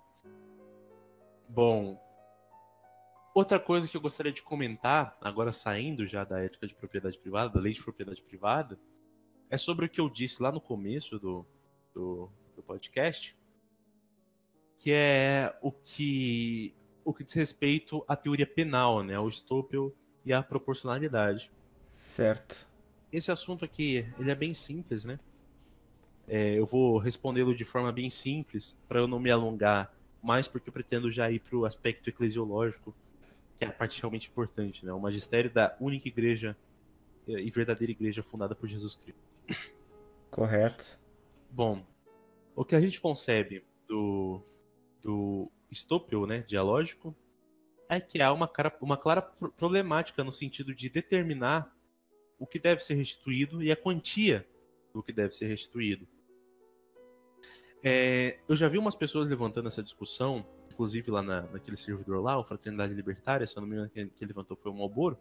Inclusive, é uma, uma, uma, uma, objeção interessantíssima, e eu vou me valer dela aqui, dando os devidos créditos a quem formulou, acredito que tenha sido ele se não foi, me desculpem, que diz basicamente o seguinte: pegamos um exemplo onde uma pessoa entra na sua casa e danifica um quadro que vale tipo cerca de 15 reais.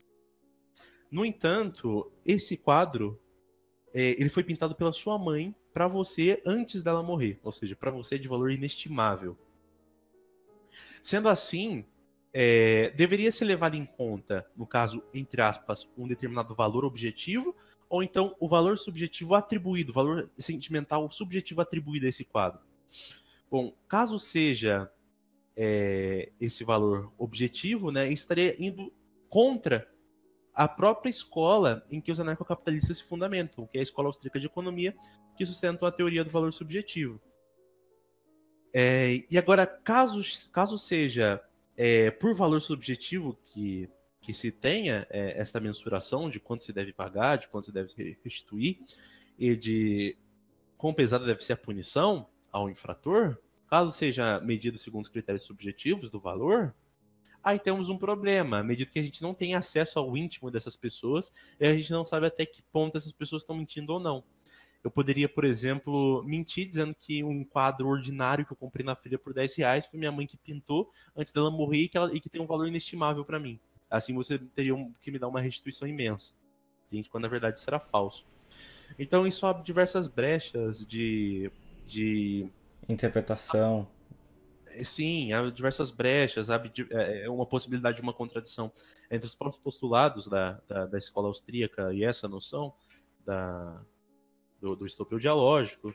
Então, de fato, é uma noção problemática, né? Essa, essa concepção de estupro dialógico. Bom, agora indo diretamente para o aspecto eclesiológico, que é o aspecto mais importante né, para nós que somos católicos, para o público-alvo desse canal, que é um canal católico. Mas antes de finalizar, eu posso antes colocar minha opinião no geral, depois de, assim como todos que vão ouvir posteriormente, ter escutado todos os argumentos, etc., pró e contra, uhum. que basicamente esse pessoal, não é, normalmente compostos por jovens, são bem primários, né? Eles, na realidade, agem como faraós, porque eles ficam se revestindo de adornos de termos cada vez mais rebuscados que não querem dizer nada.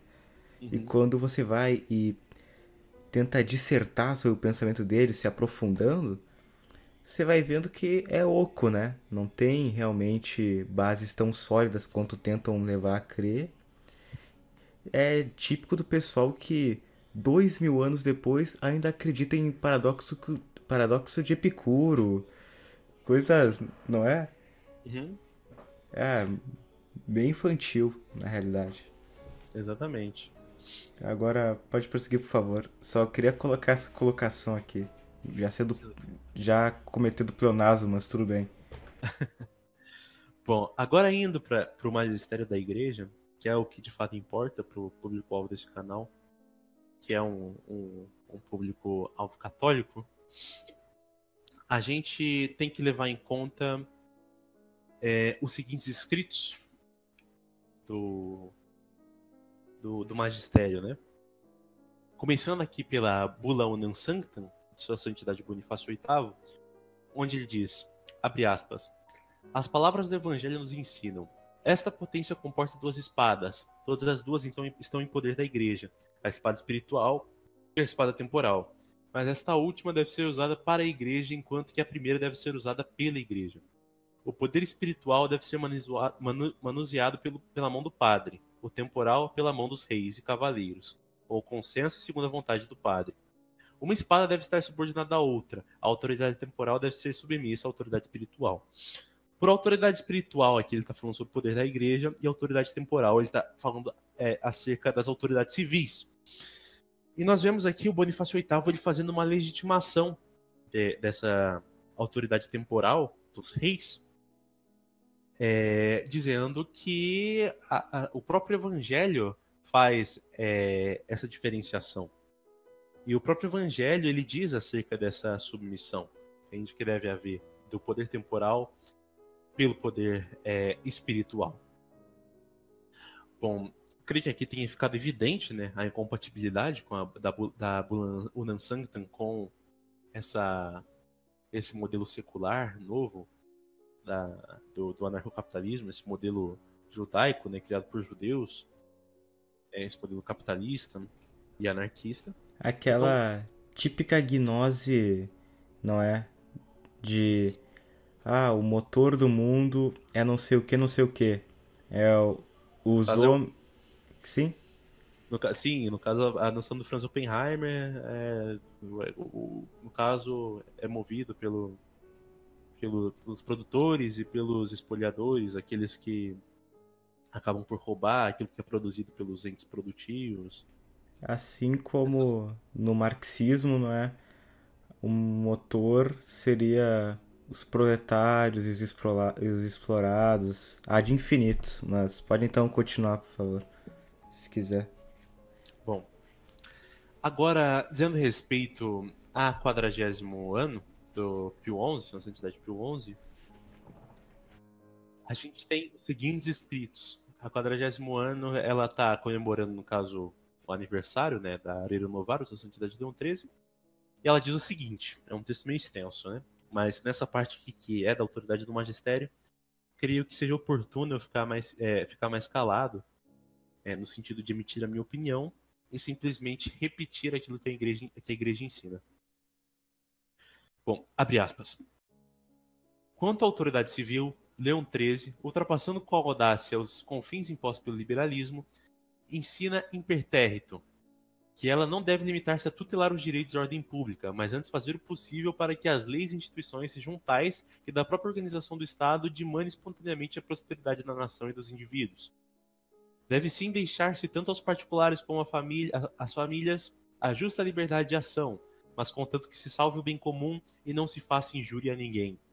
Aos governantes compete defender toda a nação e os membros que a constituem, tendo sempre cuidado especial dos fracos e deserdados da fortuna ao proteger os direitos dos particulares. Porquanto a classe abastada, munida dos seus próprios recursos, carece menos do auxílio público. Pelo contrário, a classe indigente, provida de meios pessoais, estende-se sobretudo na proteção do Estado. Por conseguinte, deve ele atender com particular cuidado e providência aos operários, aos, aos, aos operários visto serem eles do número da classe pobre. Bom, é, parando aqui, dando uma pausa, só para comentar que essa noção do, do, do, do Pio XI, que ele diz na 40 ano, ela é chamada pelo Rothbard de socialista e até mesmo de uma concepção fascista, se eu, se eu bem me lembro. Eu não lembro exatamente como é dito no texto, mas eu sei que um desses dois termos é, são empregados, né? Justamente porque o Pio XI, como um verdadeiro cristão, ele defende a proteção dos mais pobres pelo Estado, né? já que eles são pessoas mais vulneráveis é, às adversidades da vida.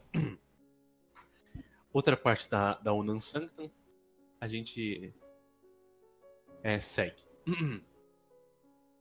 Entre aspas. Primeiramente, tenha-se por certo que nem Leão XIII, nem os teólogos que ensinaram segundo a doutrina e direção da Igreja, negaram jamais ou puseram em dúvida a dupla espécie do domínio, que chamam individual e social, segundo diz respeito ou aos particulares ou ao bem comum. Pelo contrário, pelo contrário, foram unânimes em afirmar que a natureza ou o próprio Criador deram ao homem o direito do domínio particular, não só para que ele possa prover as necessidades próprias da família, mas para que sirvam verdadeiramente ao seu, ao seu fim os bens destinados pelo Criador, a toda a família humana. Ora, nada disso se pode obter se não se observa uma certa ordem e bem determinada. Deve, portanto, evitar-se cuidadosamente um duplo escolho em que se pode cair, pois como negar ou cercear o direito de propriedade social e pública precipita o chamado individualismo, ou dele muito aproxima. Assim também rejeitar ou atenuar o direito de propriedade privada ou individual leva rapidamente ao, ao coletivismo, ou pelo menos a necessidade de, admi de admitir os princípios. Sem a luz dessas verdades ante os olhos, cair-se-á depressa nas cites do modernismo moral, jurídico e social, que denunciamos com letras apostólicas do princípio do nosso pontificado. Tenham-no presente, sobretudo, aqueles espíritos desordeiros que, com infames calúnias, ousam acusar a igreja de ter permitido que se introduzisse na doutrina teológica o conceito pagão do domínio, ao qual desejam a todo custo substituir, o outro, por eles, com pasmosa ignorância, apelidado de cristão. Quadragésimo ano, né? De novo. E também, ainda na, na mesma no mesmo documento, é, é dito: Já Leão XIII ensinou sabiamente que Deus confiou à indústria dos homens e às instituições dos povos a demarcação da propriedade individual. E realmente o regime da propriedade não é mais mutável, não é mais imutável, perdão, que qualquer outra instituição da vida social, como demonstra a história e nós mesmos notamos em outra ocasião que variedade de formas concretas não revestiu a propriedade desde a forma primitiva dos povos selvagens, de que ainda há hoje vestígios até a forma de propriedade dos tempos patriarcais, e depois sucessivamente desde as diversas formas tirânicas. É, usam, no caso, ele abre parênteses e diz: usamos essa palavra no seu sentido clássico. Através dos, do, das feudais e logo das monárquicas, até as formas existentes na Idade Moderna. É evidente, porém, que a autoridade pública não tem direito de desempenhar-se arbitrariamente desta função. Devem sempre permanecer intactos o direito natural de propriedade e o que tem o proprietário de legar seus bens. São direitos estes que seja, que, perdão, que ela não pode abolir, porque o homem é anterior ao Estado. Ou seja, ainda que a igreja defenda uma assistência social e defenda pela existência dos bens públicos, não somente dos bens privados, ela enfatiza a, a necessidade né, é, do direito de propriedade privada assegurado pelo Estado. É, à, medida em, é, à medida que o direito de propriedade é um direito natural, não é meramente uma lei social, algo prescrito pelo Estado, embora a Igreja confie ao Estado de, o, o, o poder de demarcação dessas propriedades. Né? Isso porque, e também essa oposição, essa abolição, porque, como é dito no final desse trecho, o homem é anterior ao Estado e a propriedade é natural ao homem, né? Bom. Perfeito. Já agora, trabalhando com a Rerum Novarum, Sua Santidade Leão 13, é dito: é, dissemos que não é justo que a família ou os indivíduos sejam absorvidos pelo Estado, mas é justo, pelo contrário, que aquele e esta tenham a faculdade de proceder com liberdade, contanto que não tenham não atentem contra o bem geral e não prejudiquem ninguém. Ou seja, a partir daí a gente tem essa noção da adequação da parte ao todo. E que as pessoas, elas não devem atentar contra o bem comum. Uma coisa que o anarcocapitalismo ele toma como acidental. No caso, a perversão do bem comum é algo possível. É algo que pode, ser, pode acontecer e não necessariamente é incorreto. Por exemplo, o anarcocapitalismo ele permite a indústria massiva pornográfica Tipo, a, a, inclusive a distribuição gratuita de conteúdo pornográfico, diversas outras coisas, entende? Diversas outras absurdidades. Por, por exemplo, tentar dizer que o mercado e as suas mudanças e interações estão aquém da moralidade. Ou seja, eu estou como suposto católico, né? Suposto dizendo que o mercado pode sim ficar em cima de Deus e da moralidade. Exatamente. E ju justamente por essa oposição que a igreja que a, que a igreja faz né, em relação a esse modelo liberal, mais permissivo, que o Mises, no livro dele Socialism, ele diz que os evangelhos eles plantaram a semente maligna do socialismo. Entende? E, e se me permite, não tem Sim, pode dizer pegando agora um sociólogo, né, o Max Weber, de O Espírito Capitalista e Ética Protestante, onde ele diz que após a queda da moralidade católica e todas as suas convenções, etc., todos os seus dogmas sobre mercado, propriedade privada, que é assim que o capitalismo moderno se instaura, né, e floresce. Exatamente. Inclusive o Christopher Ferrara, aquele advogado católico, ele tem um texto em resposta ao herético Thomas Woods, onde ele fala sobre isso, que o Woods estava elogiando o livro do Mises, onde o Mises ele blasfema não só contra a igreja, mas também contra a própria pessoa de Jesus Cristo. Entende? Para você ver o nível que o Thomas Woods chegou, onde ele coloca, tipo, onde ele releva esses aspectos que devem sim ser explicitados, porque uma blasfêmia desse nível é gravíssima e ela é muito mais escandalosa que qualquer outro tipo de suposto benefício que esse livro possa gerar. Então, mesmo que esse livro, em tese, possuísse algum benefício, alguma coisa boa, ele já não valeria devido a essa blasfêmia. O seu elogio, enquanto livro, já não deveria ser, ser feito é, por um católico, né? Se é que haja, porque tudo que ele vai extrair de bom a não ser, por exemplo, pegar argumentos para refutar quem defenda, pode ser, por exemplo, ele pode ficar após a leitura, como muitos ficam, com diversos erros de conceito, por causa das meias verdades, por causa dos erros, etc, não é? Uhum. Acaba por ser mais prejudicial ao intelecto dele, que não está preparado, do que algo benéfico. Exatamente. Bom, a gente tem que levar em conta que outros trechos que esqueci de colocar para evidenciar que é, Arirum Novarum e Quadragésimo Ano, apesar de não terem sido de, declaradas como. É, não, ser, não, terem sido declaradas ex cátedra, ou seja, é, da cátedra, né, de forma infalível, ainda assim ela é de assentimento obrigatório. À medida que na sílabus errorum, sílabus de errorum, não vou me lembrar em qual proposição exata, é condenada a proposição de que apenas é, os documentos dogmáticos ou infalíveis são obrigatórios de é, obediência. Isso é uma proposição condenada na, na, na de erro. Eu esqueci de colocar a falha minha, porque eu acabei por, por me distrair procurando algumas citações específicas que estavam muito difíceis de ser encontradas. Mas se vocês procurarem na internet para essa citação, vocês vão encontrar. Inclusive, o próprio São Pio X ele diz que a doutrina social da igreja é de obrigatório assentimento é, per, perdão, é de assentimento obrigatório por parte de todo católico. Entende? Hum, agora, continuando aqui. Isso, o, o, se me permite, essa citação era de São Pio X?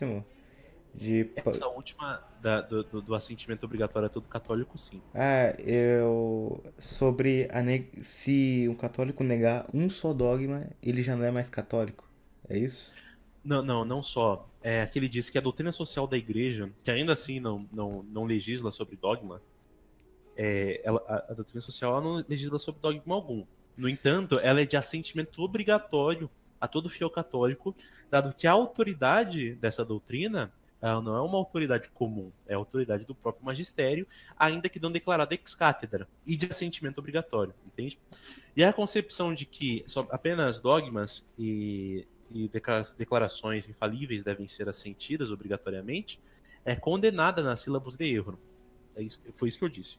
Ah, perfeito. Então, mesmo não sendo passível de uma direta excomunhão, não é ex cátedra, ainda assim é obrigatória. Isso. É obrigatório que você aceite, pois é a doutrina social prescrita pelo próprio magistério. Bom, agora retornando aqui ao que eu estava lendo, eu estava lendo no caso as encíclicas, continuando da Riro Novar, um outro trecho, Sua Santidade Leão 13, é, é dito o seguinte: é,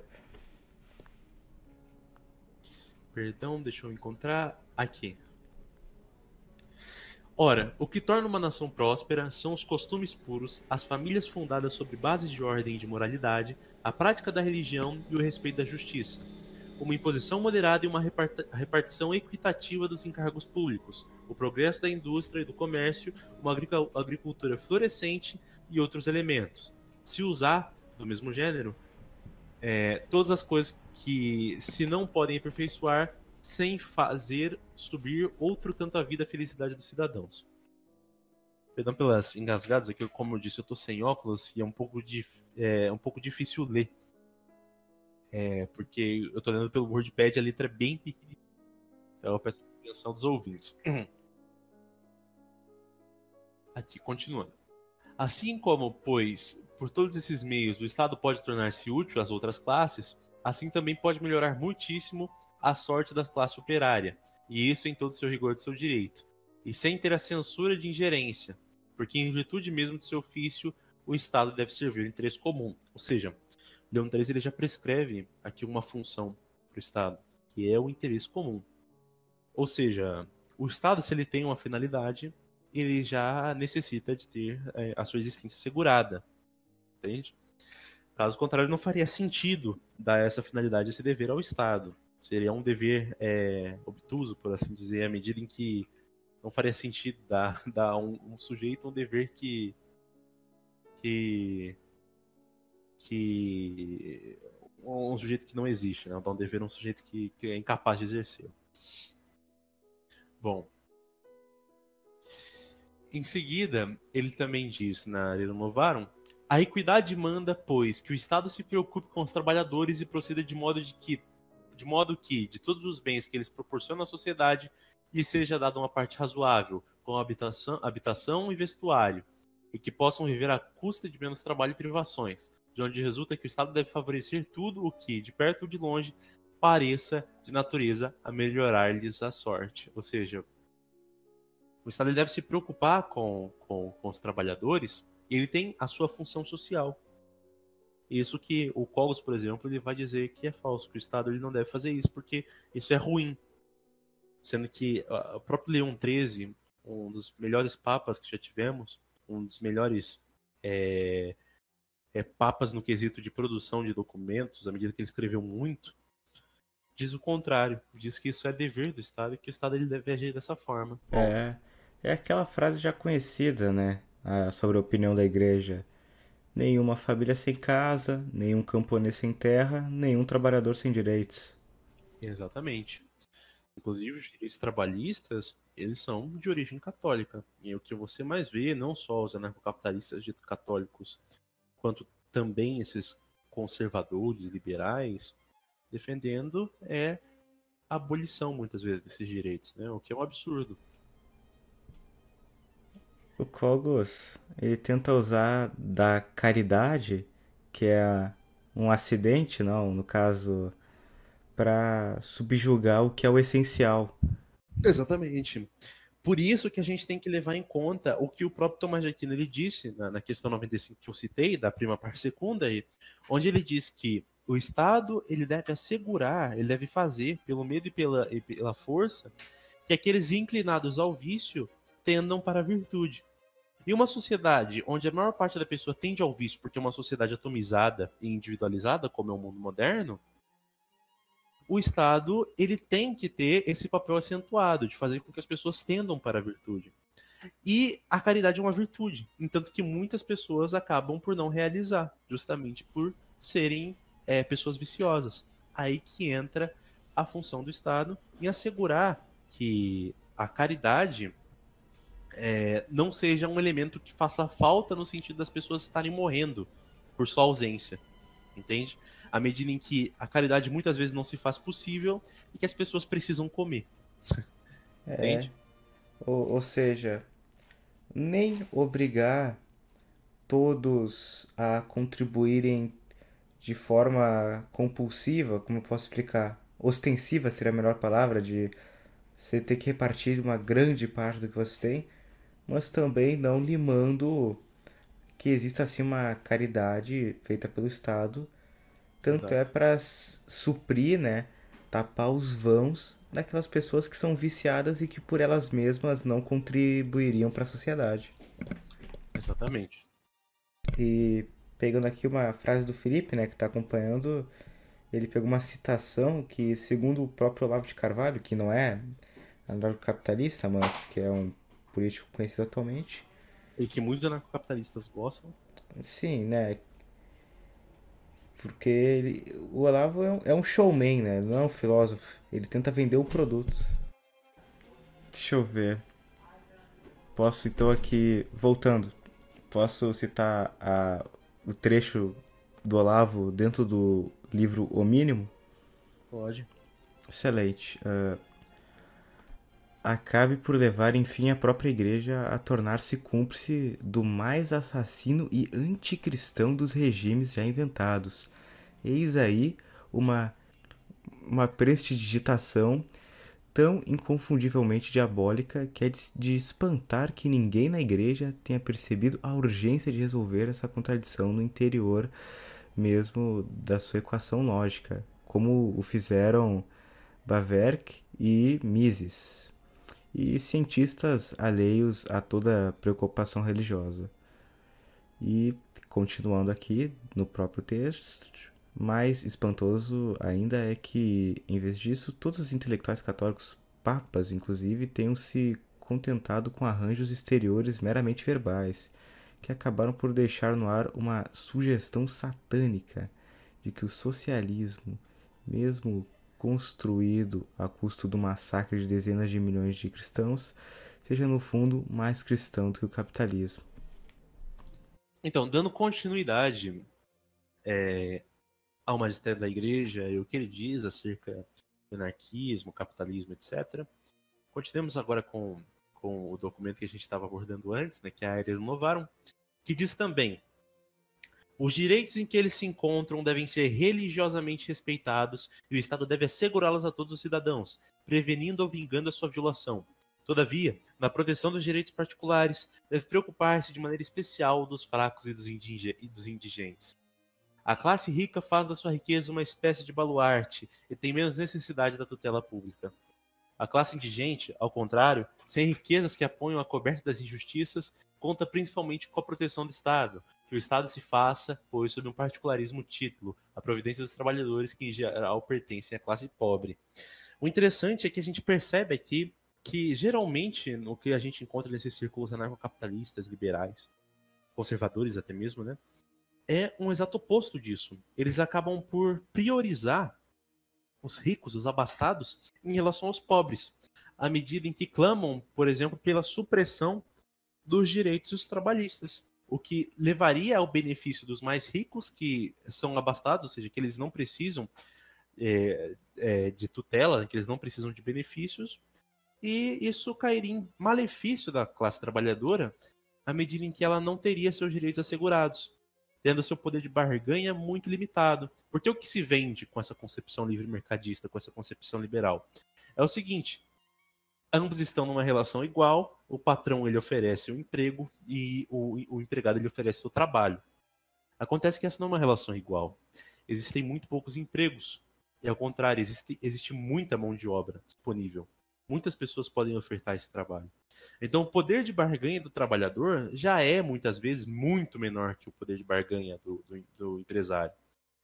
Então, é, não, muito dificilmente o, o, o, empregado ele conseguiria estabelecer um contrato é, onde haveria uma certa equidade, né, onde haveria um certo equilíbrio e onde ele conseguiria ter uma vida minimamente digna, à medida em que seu poder de barganha é muito limitado e de que existem outros empregados, é, é, é, outros potenciais empregados disponíveis, dispostos a, a trabalhar por muito menos à medida em que eles precisam alimentar suas famílias, suas crianças que clamam por comida, etc. Então, já é uma forma de exploração da miséria humana essa concepção, e uma concepção completamente anticristã. Cabe ao católico defender esse tipo de coisa? Claro que é, não. Claro, é evidente que não. E isso o próprio Leão XIII ele, ele acabou de nos dizer nesse trecho aqui da Legião Novata. Porque enquanto a classe predominante, no caso a classe que já possui um resguardo de capital, não é? Quando uhum. aparece o que está para ser contratado, ele tem uma força muito diminuta, como você mesmo disse. Ele não tem muito a oferecer, a, digamos, nas suas capacidades que vá muito além de outros quantos. E Exatamente. tem muita gente em situação degradante que, para conseguir imediatamente o um emprego, iria aceitar receber bem menos para então trabalhar até que bem mais. Ou seja, é, a gente vê isso daí ocorrendo na sociedade onde no globalismo atual, não é? Que, por exemplo, para não pagarem o salário mínimo americano, as empresas de telemarketing ficam boa parte do tempo sujeitas a indianos, a sul-africanos. Uhum. Ou seja, pessoas de países que, como a moeda desvalorizada, como o salário mínimo é quase inexistente, etc., aceitam então trabalhar por menos e trabalhar mais. Exatamente. Isso é uma forma de exploração da miséria do outro. Você está explorando a fraqueza do outro. Isso, isso é completamente anticaritativo. Eu vejo muitas vezes o Cogos defendendo a caridade isso, a caridade aquilo, mas você acha que esse modelo livre mercadista, esse modelo liberal, é caritativo? Ele é caridoso, por acaso? Claro que não. Muitas vezes ele é explorador. Muitas vezes ele é tirânico. E explora a necessidade das outras pessoas em prol dos bens materiais, do lucro. que nada mais é do que avareza ou ganância. É aquilo, né? O mito do bilionário bondoso que você tinha dito anteriormente. do, do bilionário entediado, né? Que por tédio ele vai lá e vai salvar todos os pobres da África, porque ele tá entediado, não sabe o que fazer com tanto dinheiro. É. Ele vai exercer da caridade porque ele não tem mais nada o que fazer. não, ele não tem nem, tipo, mais o que fazer, construir um foguete, tipo, qualquer é, porcaria inútil, só pra acabar por inflar o seu ego ainda mais.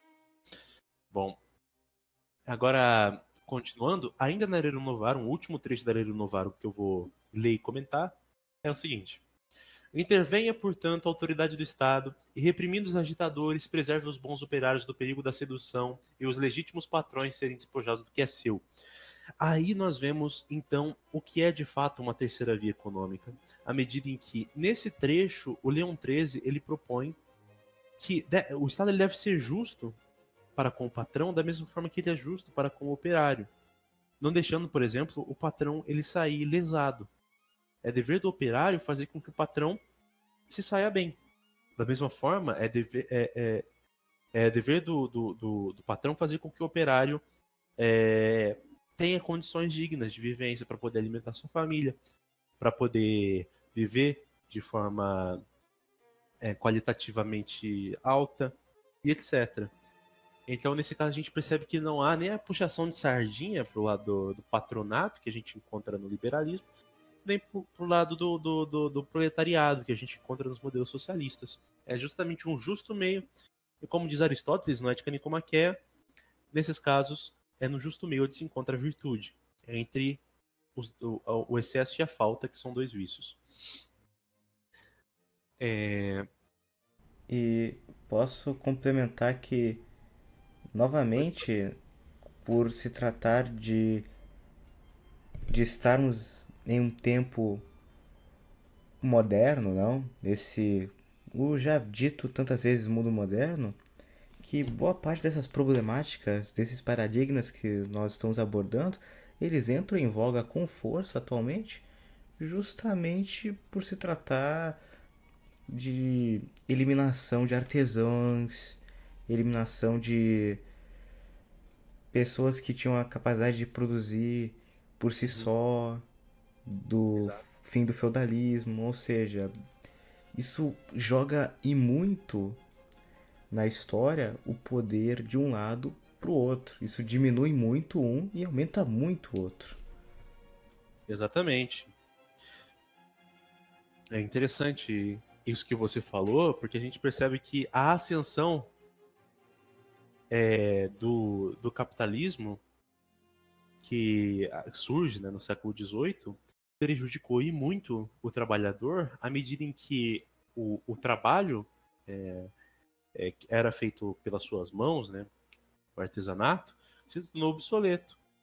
Então ele não tinha chance de competir nesse mercado e foi obrigado para sustentar sua família ir para trabalhar em fábricas com condições extremamente precárias e vivendo uma vida como a de um escravo, somente para conseguir sobreviver. Além de, por exemplo, os estados após a abolição da monarquia na França, eles permitiam a venda massiva de terrenos.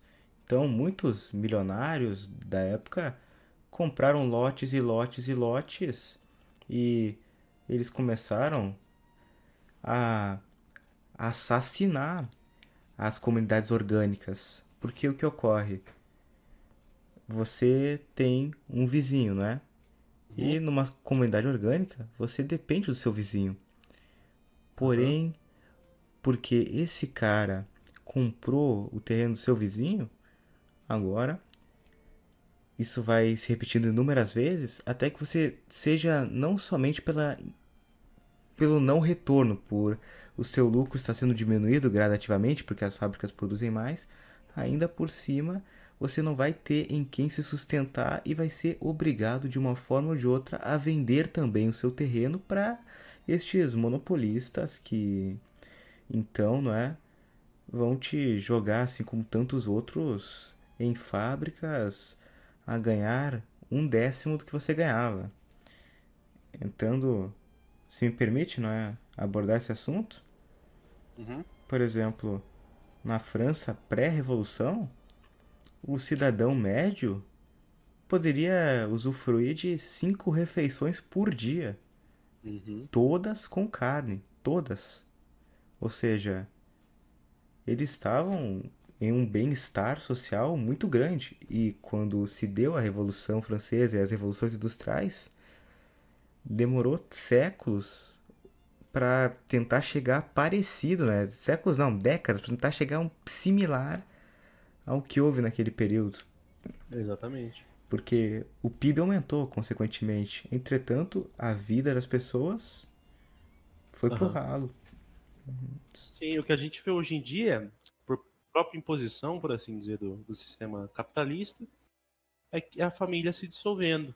À medida em que, para competir no mercado de trabalho e para ter a chance de ter uma vida é, digna, né? Porque muitas vezes as pessoas elas estão em trabalhos precários, não conseguem trabalhar direito, é que a mulher ela acaba tendo que trabalhar é, juntamente do seu marido. Isso faz com que a mãe ela deixe de cumprir seu papel, seu papel no lar e vá cumprir seu papel é, com é, um empresário, né? Dando sua, sua força de trabalho que, ela, que era para estar empenhando em seus filhos, por necessidade, ela acaba empenhando para outra pessoa que não precisaria disso. Isso porque ela precisa dar uma boa qualidade de vida para sua prole. E você vê, não é, que esses anarcocapitalistas cada vez. Aqueles, esses anarcocapitalistas que se dizem mais para a ala conservadora, tradicional, eles consideram o que o Estado faz imposição, mas esse tipo de uso do capital como arma eles consideram como algo normal. Não é uma imposição. Isso. É, Eu não tô te impondo, sabe? Sim, é somente a natureza te obrigando a comer, não tem nada a ver com isso. É, olha, é você que não sabe passar fome, cara. Exatamente. Bom, continuando aqui, né, agora com, a, com as primas da Santidade Pio XI, é dito, ao dar a autoridade dos príncipes aos príncipes, perdão, ao dar a autoridade dos príncipes e chefes de governo certo caráter sagrado, presta atenção, certo caráter sagrado, a dignidade real de Nosso Senhor enobrece os deveres e a sujeição dos cidadãos. Ou seja, na Quas Primas de Pio XI é dito que os chefes do, do, dos governos eles possuem um, um, uma função sagrada, que é justamente de manutenção da ordem e garantia do bem comum. E também deve existir essa sujeição dos cidadãos perante seus governantes. É isso que é ensinado aqui na Quas Primas. E também é dito aqui na Ad Beatissimi, de Sua Santidade Bento XV, é dito: E como esses bens não são igualmente divididos entre os homens, e como é dever da autoridade do Estado impedir a liberdade desfrutada pelo indivíduo de ultrapassar seus limites e invadir o que pertence a outro, acontece que essa autoridade pública é odiada, e a inveja do, do infeliz é inflamada contra os mais afortunados. então, é, o que, o, que o, o Bento XV ele disse? Que o Estado, como ele tem essa função de garantir é, essa proteção dos direitos, essa autoridade pública muitas vezes é, é, é, é odiada por isso.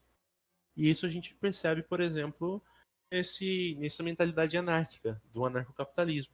Nada mais é que é, animosidade para com as legítimas autoridades constituídas por Deus. Sendo que é, o próprio nosso Senhor Jesus Cristo ele reconhece é, a autoridade de, do, do, Estado. Quando a gente vê, por exemplo, em João 19, 11, onde ele diz a Pilatos que. onde ele diz a Pilatos o seguinte: Não terias qualquer poder sobre mim se não te fosse dado de cima. Ou seja, mesmo as autoridades ditas ruins, né, como por exemplo Pôncio Pilatos, que lavou as mãos e agiu de forma injusta, ainda assim te, é, possuem um poder concedido por Deus, né?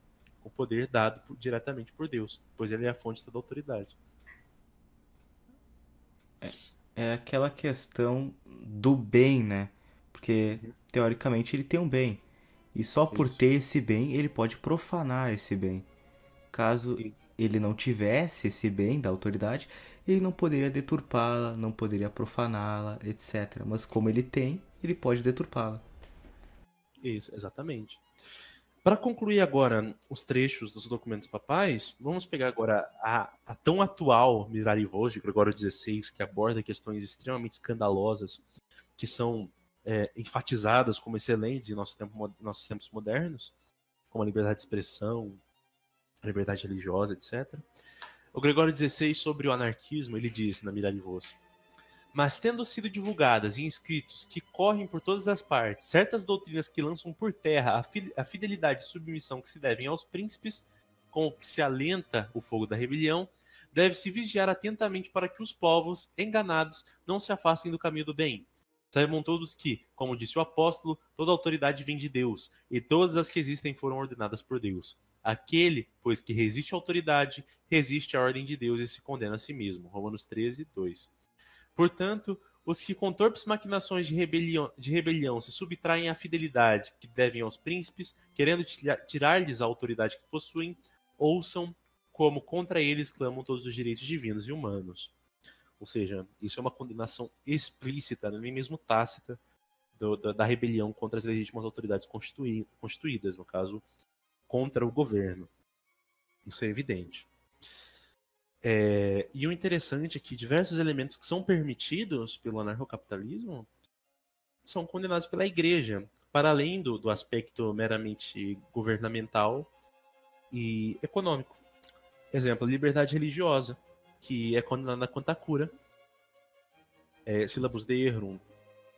E outro aspecto também é a liberdade de expressão, que é censurada pelo próprio Gregório XVI na mesma encíclica, Mirarivos chamando de escândalo ou monstruosidade, não me lembro exatamente. É, também é repreendida assim como a liberdade de imprensa. Diversas coisas que são é, enfatizadas como importantes e belíssimas pelos liberais e anarcocapitalistas no geral, e até mesmo ditos conservadores, né? Aí é o que a gente percebe, né? Que na verdade tudo isso não passa de sanha anticatólica e que clama pela ausência de autoridade a ausência da autoridade para que, no primeiro exemplo que você deu, né, do médico, dos pais e da vacina na criança, ah, dói, dói, dói, não quero tomar, não quero tomar. Deles vão, não é? Uhum. Então, é... outra coisa que a gente vê, é, que nem, nem, nem, nem tá dentro desse assunto, mas eu gostaria de comentar de antemão, é o pessoal falando que, ah, Rothbard ele era pró-aborto, mas o Hoppe não é. Não, o Rothbard ele não era só pró-aborto. Ele compara o feto a um verme, a um parasita, e diz que não só o aborto é a única forma de você matá-lo, a única forma legítima, como também você deixá-lo morrer por inanição, mesmo após o nascimento. E já o Hopper, que muitas pessoas dizem que é anti-aborcionista, conservador, Pesquisem aí acerca da palestra, na verdade, de uma entrevista com Hoppe sobre o aborto. E até mesmo no, naquele livro lá, o Democracy, né? O Democracia Deus que Falhou, do Hoppe, ele diz que o aborto não é uma questão a ser decidida pelo Estado, mas sim entre a família. Ou seja, se deve ou não acontecer o aborto, é o que deve ser discutido exclusivamente entre os familiares. E o que nós vemos aí é justamente aquele paganismo do poder patrício de decidir sobre a vida e a morte. Exatamente. Totalmente contrária à doutrina. Exatamente. Agora, só para só concluir, puxando aqui é, dois exemplos, né? Nós temos, por exemplo, o São Roberto Bellarmino, que ele tem um, um, um tratado chamado The Likes, o The Likes, né? Dependendo de qual forma do latim você quiser pronunciar. E The Likes ele advoga pela punição estatal dos hereges, inclusive defendendo muitas vezes que hereges podem ser mortos à medida em que cada vez que eles abrem a boca eles lançam maior condenação, condenação a si mesmos. Então, São Roberto Bellarmino, doutor da igreja, inquisitor geral, defende inclusive pena de morte concedida pelo Estado a hereges. Ah, mas e a liberdade de expressão? Não existe. E não deve existir. É bom que não exista. Liberdade de expressão é a liberdade da pessoa se condenar ao inferno e é anticaridoso você permitir que ela o faça. Porque. É dever do Estado garantir que não ocorra isso. Porque é muito mais benéfico a uma pessoa que perca o corpo do que perder a alma. Porque Exatamente. o corpo, ele. Alguma hora você vai morrer, ele vai se esfacelar, queira você ou não. A alma, uhum. não é mesmo? Ela é eterna. Uhum. Exatamente, é a alma imortal. Bom, e terminando aqui com o poder da lei humana, o poder da lei humana no artigo 1 São Tomás de Aquino na Suma Teológica, ele diz: é, só para só deixar um, um, um, ponto específico, né? Porque pode se levantar aquela objeção: ah, mas então todas as leis humanas elas são corretas? Entra naquela questão da corrupção da lei que você comentou, Semaia, porque o Tomás de Aquino ele diz o seguinte: Pois diz o filósofo, ao justo legal é inicialmente indiferente vir a ser de um ou de outro modo. Ora, tal indiferença não existe no que depende da lei natural. Logo, nem tudo que é estabelecido pelas leis humanas deriva da lei natural. Posteriormente, nesse mesmo, nessa mesma questão, ele vai tratar acerca da antilei, da corrupção da lei, que é justamente essas leis que se opõem àquilo que deve ser obedecido. O, o, é, Sua Santidade Leão XIII tem outro documento, inclusive, que é o. Eu, deixa eu lembrar agora qual é. Ah, lembrei. O Leão XIII ele tem outro documento que é da encíclica Diuturnum in Lud, que foi proclamada no final do século XIX, né, em 1881, onde ele trata do poder da sociedade civil e ele diz, deixa bem claro, né, o que nos serve agora nesses exemplos de leis humanas que vão contra a doutrina da igreja. Ele deixa bem claro, é, destacando uma parte das escrituras, no caso Atos 5:29, onde ele parafraseia: é preciso obedecer a Deus antes que aos homens. Então, ainda que a autoridade civil prescreva uma lei anticatólica, primeiro, ela não vai deixar de ser autoridade é, civil. Segundo, essa lei é passível de, obediência, é passível de desobediência porque é, a autoridade de Deus é superior à autoridade do Estado. Entende? E é, é só isso que eu gostaria de, de falar. Acho que terminei a minha exposição é, sobre o anarcocapitalismo, sobre essas questões aí. Também tocamos um, um, um, um breve trocamos um, uma breve conversa sobre liberalismo, livre mercado. E agora, para finalizar o nosso diálogo sobre o anarcocapitalismo e as suas contradições, nós temos que ponderar a razão de fazer tanto sucesso no Brasil, porque você vê que não foi um crescimento natural, se é que se possa falar assim. Antes não se falava dele nunca, e então, do nada, ele estourou. E eu penso que você poderia acrescentar algumas das razões pelas quais isso aconteceu, esse fenômeno. Uhum. Bom, o que deu base para acontecer esse fenômeno são razões acidentais que a gente consegue perder, perceber na, na estrutura do Estado brasileiro como, por exemplo, a precariedade do ensino público ou da saúde pública, que muitas vezes não consegue atender a quantidade de pessoas que demandam por esse serviço e acabam por gerar na população é, uma certa animosidade para com a função do, do, do Estado na nossa sociedade. A questão é que é melhor que se tenha um serviço ruim do que não se tenha nenhum serviço. Porque o SUS é, por exemplo, ainda que não seja dos melhores serviços, ainda é um serviço útil que pode inclusive salvar diversas vidas, que inclusive encaminha pessoas para fazer tratamentos de saúde que seriam caríssimos na, na, na, na, rede privada. Posso dar um exemplo, um exemplo no caso que eu acabei realizando, só que eu não fiz o procedimento pelo SUS porque na época não era ofertado.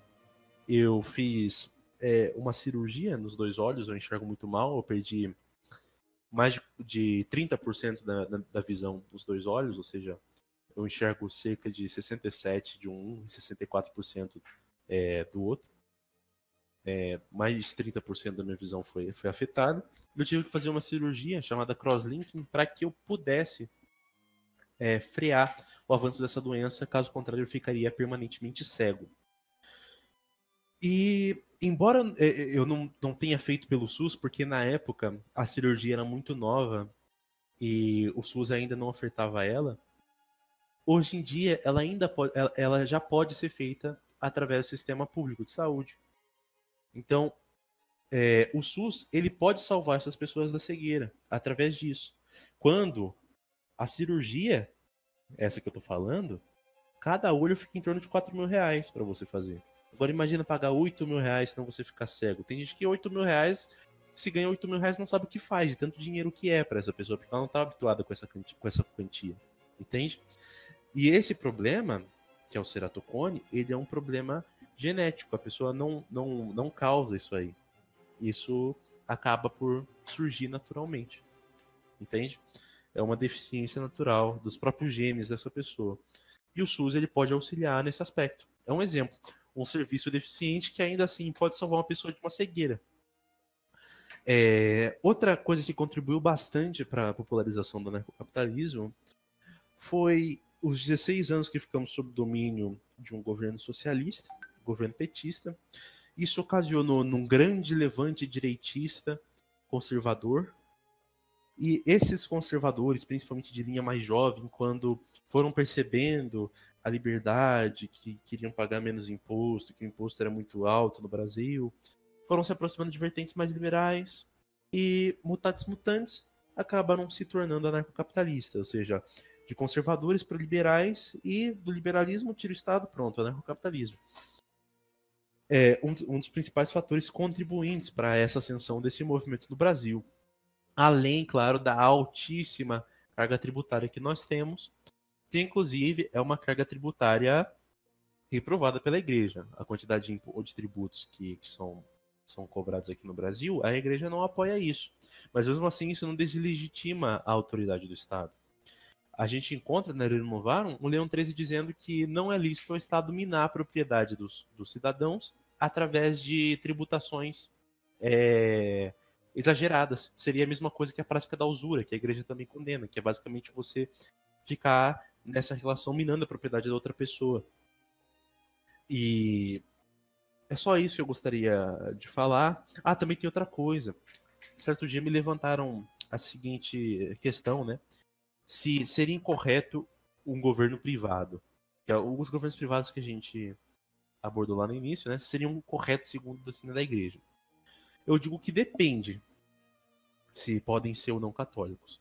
Se toda a sociedade homogeneamente for católica e não praticar atos que causam desordem à ordem pública ou escândalo, como por exemplo imoralidades sexuais, esse tipo de coisa, é sim possível. A questão é que o governo privado católico, se possível, não deslegitima a, a, a, existência do Estado, que ainda assim continua sendo legítima segundo é, a doutrina da Igreja, entende? E um governo privado católico, sejamos francos, é quase impossível à medida em que a liberdade é como um vício e a pessoa, à medida em que ela vai se achando cada vez mais livre, ela acaba por se escravizar ainda mais em seus vícios. Né? É como diz Santo Agostinho: é, o homem o homem é, viciado, é, ainda que seja livre, é escravo. De, é escravo de tantos senhores quanto são seus vícios, né? E é só basicamente isso que eu gostaria de falar. Tem mais alguma coisa, Semane? Não, não. A conclusão, então, já foi feita. Abordamos todos os assuntos e uh, está bem claro para todos que assistiram com a verdadeira intenção de buscarem uma nova opinião, não é mesmo? De que não é compatível e existem várias contradições em sua doutrina. Sim, sim. Eu gostaria de deixar claro também que as pessoas, aos pretensos debatedores que vão provavelmente querer uma discussão comigo, esse tipo de coisa, que eu, eu não discuto mais na internet tem um tempo. Eu resolvi me abster disso aí, porque estava me dando muita dor de cabeça e eu tenho outros assuntos para focar: trabalho, faculdade, eu tenho namorado, tenho diversas coisas para a minha vida e família, tenho diversas coisas a levar em conta, além do meu estudo pessoal, né? Do meu compromisso espiritual, etc. Então não é oportuno a mim ficar discutindo, ainda mais em tempo de quaresma, que é tempo de focarmos nas coisas de Deus e nos desprendermos né, dessas, dessas coisas mundanas. Então, aqueles que, que forem tratar acerca disso nos comentários, que busquem os meus textos é, sobre os assuntos. É, eu não sei se eles ainda estão disponíveis, eu não lembro se eu desativei o blog, mas eu acho que ainda estão disponíveis. É,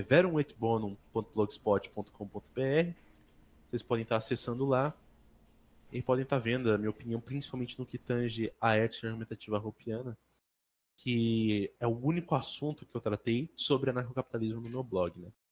Bom, de resto é só isso. Espero que aos católicos que ainda se iludem nessa, nessa, nessa bolha liberal, anarcocapitalista, que abram os seus olhos, que vejam que a igreja que Nosso Senhor deixou, ela reprova esse tipo de coisa é que importa muito mais você agradar ao nosso Senhor, não ofendendo seu sagrado coração, do que ficar fazendo concessões diabólicas que se opõem àquilo que essa doutrina é, proíbe e censura.